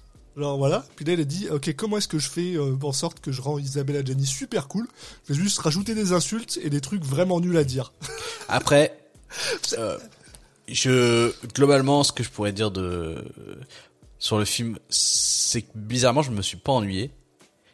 Non, mais il y a pas eu, je je l'ai pas regardé. Enfin, c'était, il y avait des très mauvais moments et il y a globalement pas grand chose d'intéressant dans le film.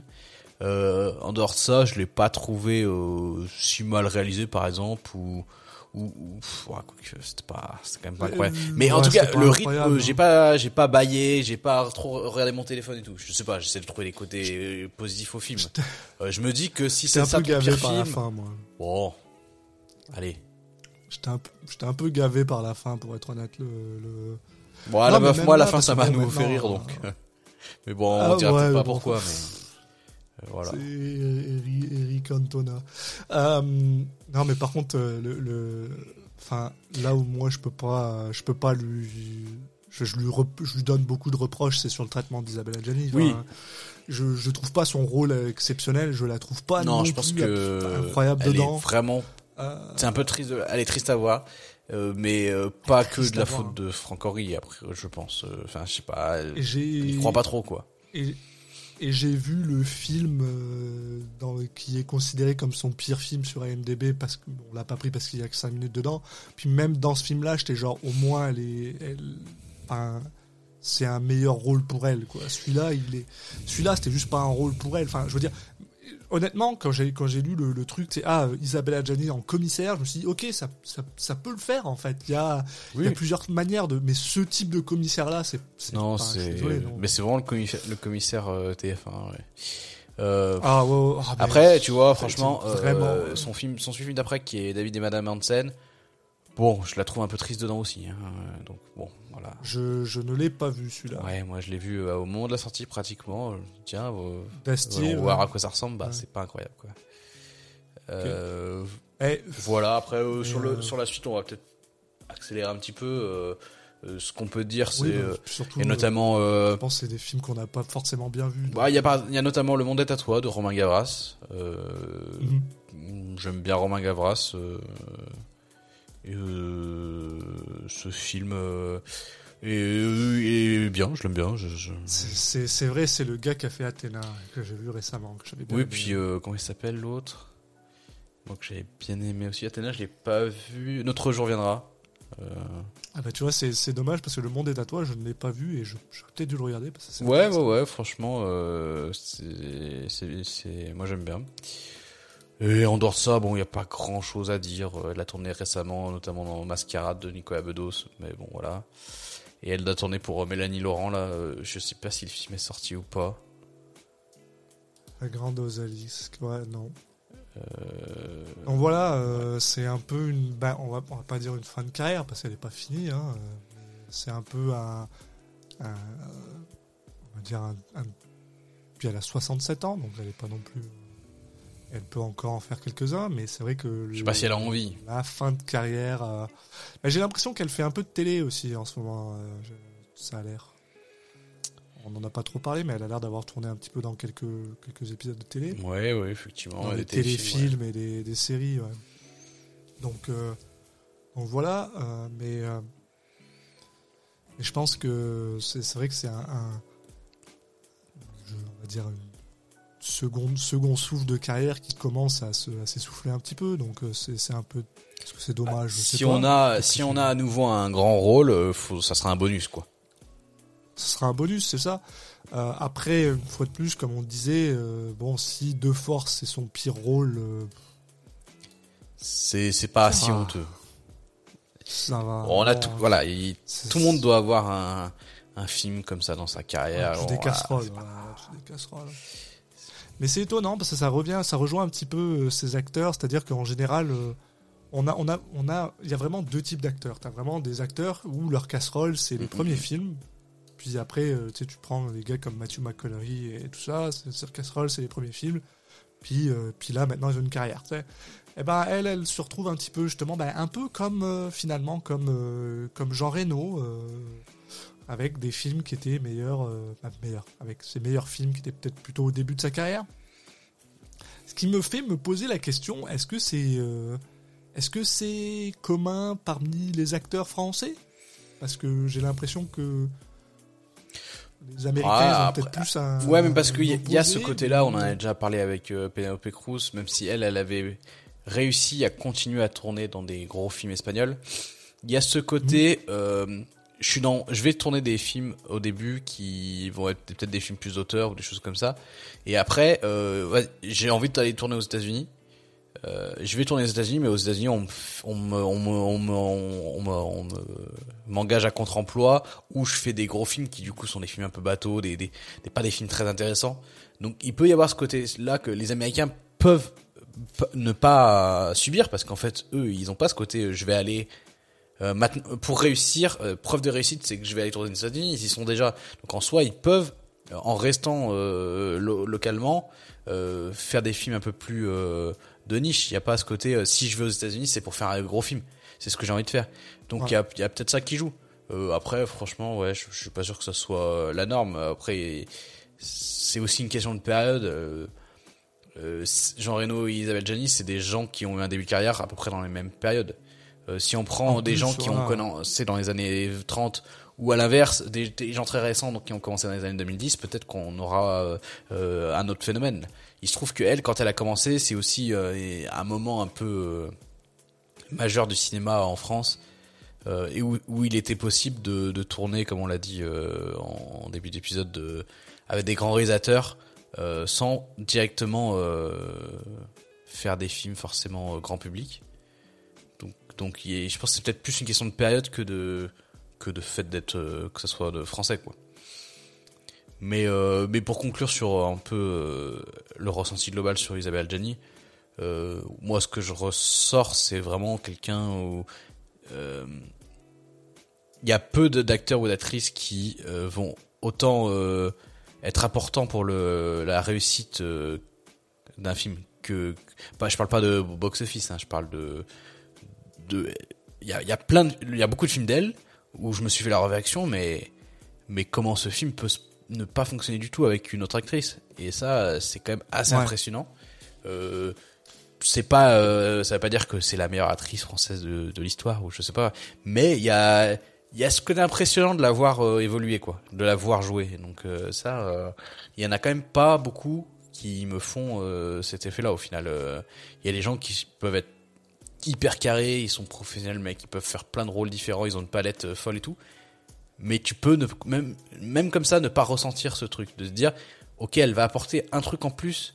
Il y en a, ils sont pas beaucoup euh, dans le monde à pouvoir apporter ça. et il se trouvait que c'était sûrement ce qu'avaient besoin les films euh, pour lesquels elle a tourné, parce que ces films-là, sans elle, peut-être qu'ils avaient suffisamment de défauts pour être bah, beaucoup moins marquants.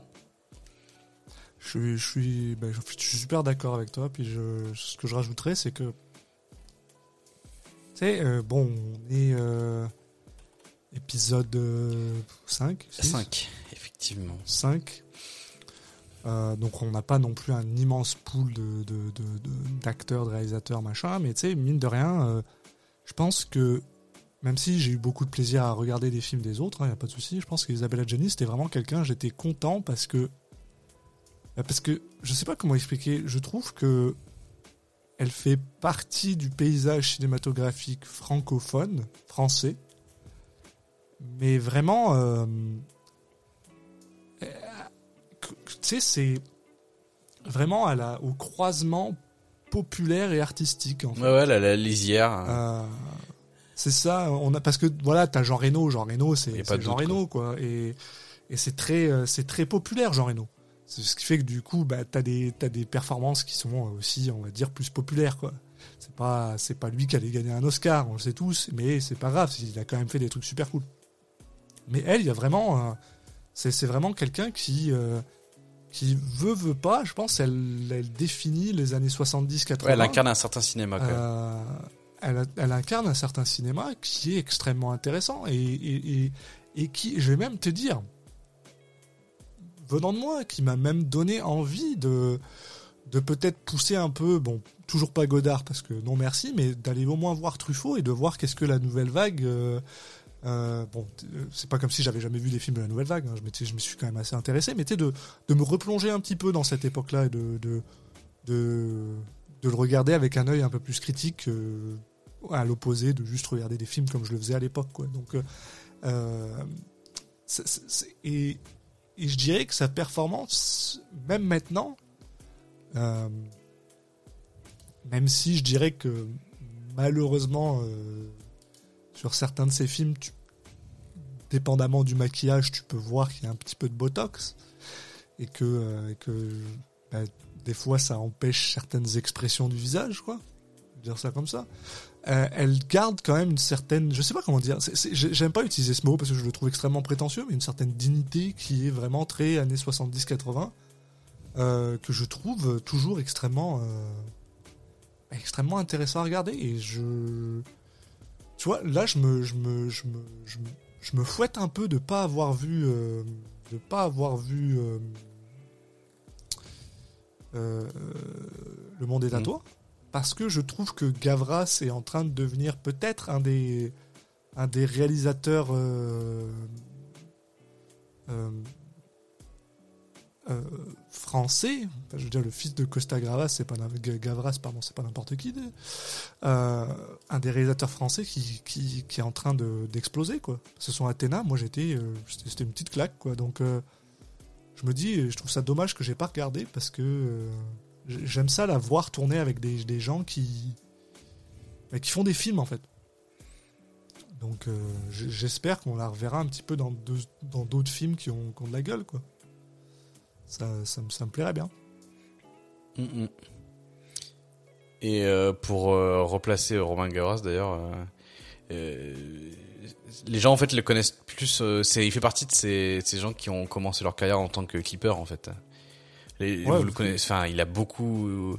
Les trucs qui ont fait un peu exploser, c'était notamment les clips pour pour Justice euh, celui de Stress par exemple euh, qui avait pas mal marché et, après derrière il a il a fait des clips pour euh, pour Mia ou euh, le, le clip de No Church in the Wild qui est quand même de Jay-Z et Kanye West qui est quand même enfin voilà donc voilà c'était juste pour dire parce que parce que c'est assez marrant de voir puis puis il a fait le clip qui est peut-être un des clips les plus mythiques de, de, de la musique française et notamment de l'histoire du rap français avec le clip de Pour ceux de la mafia Cafri.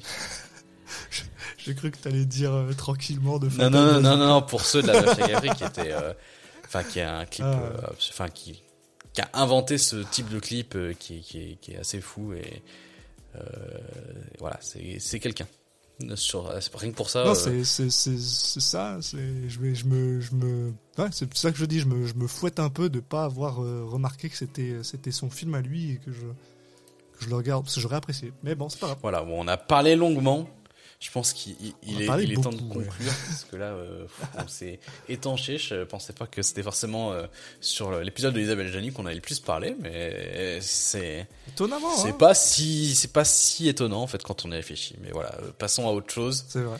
Et, et ce autre chose, c'est déjà de vous de vous remercier de nous avoir écoutés jusqu'ici et puis de vous vous dire comment vous pouvez nous, nous suivre pour ne pas louper le prochain épisode.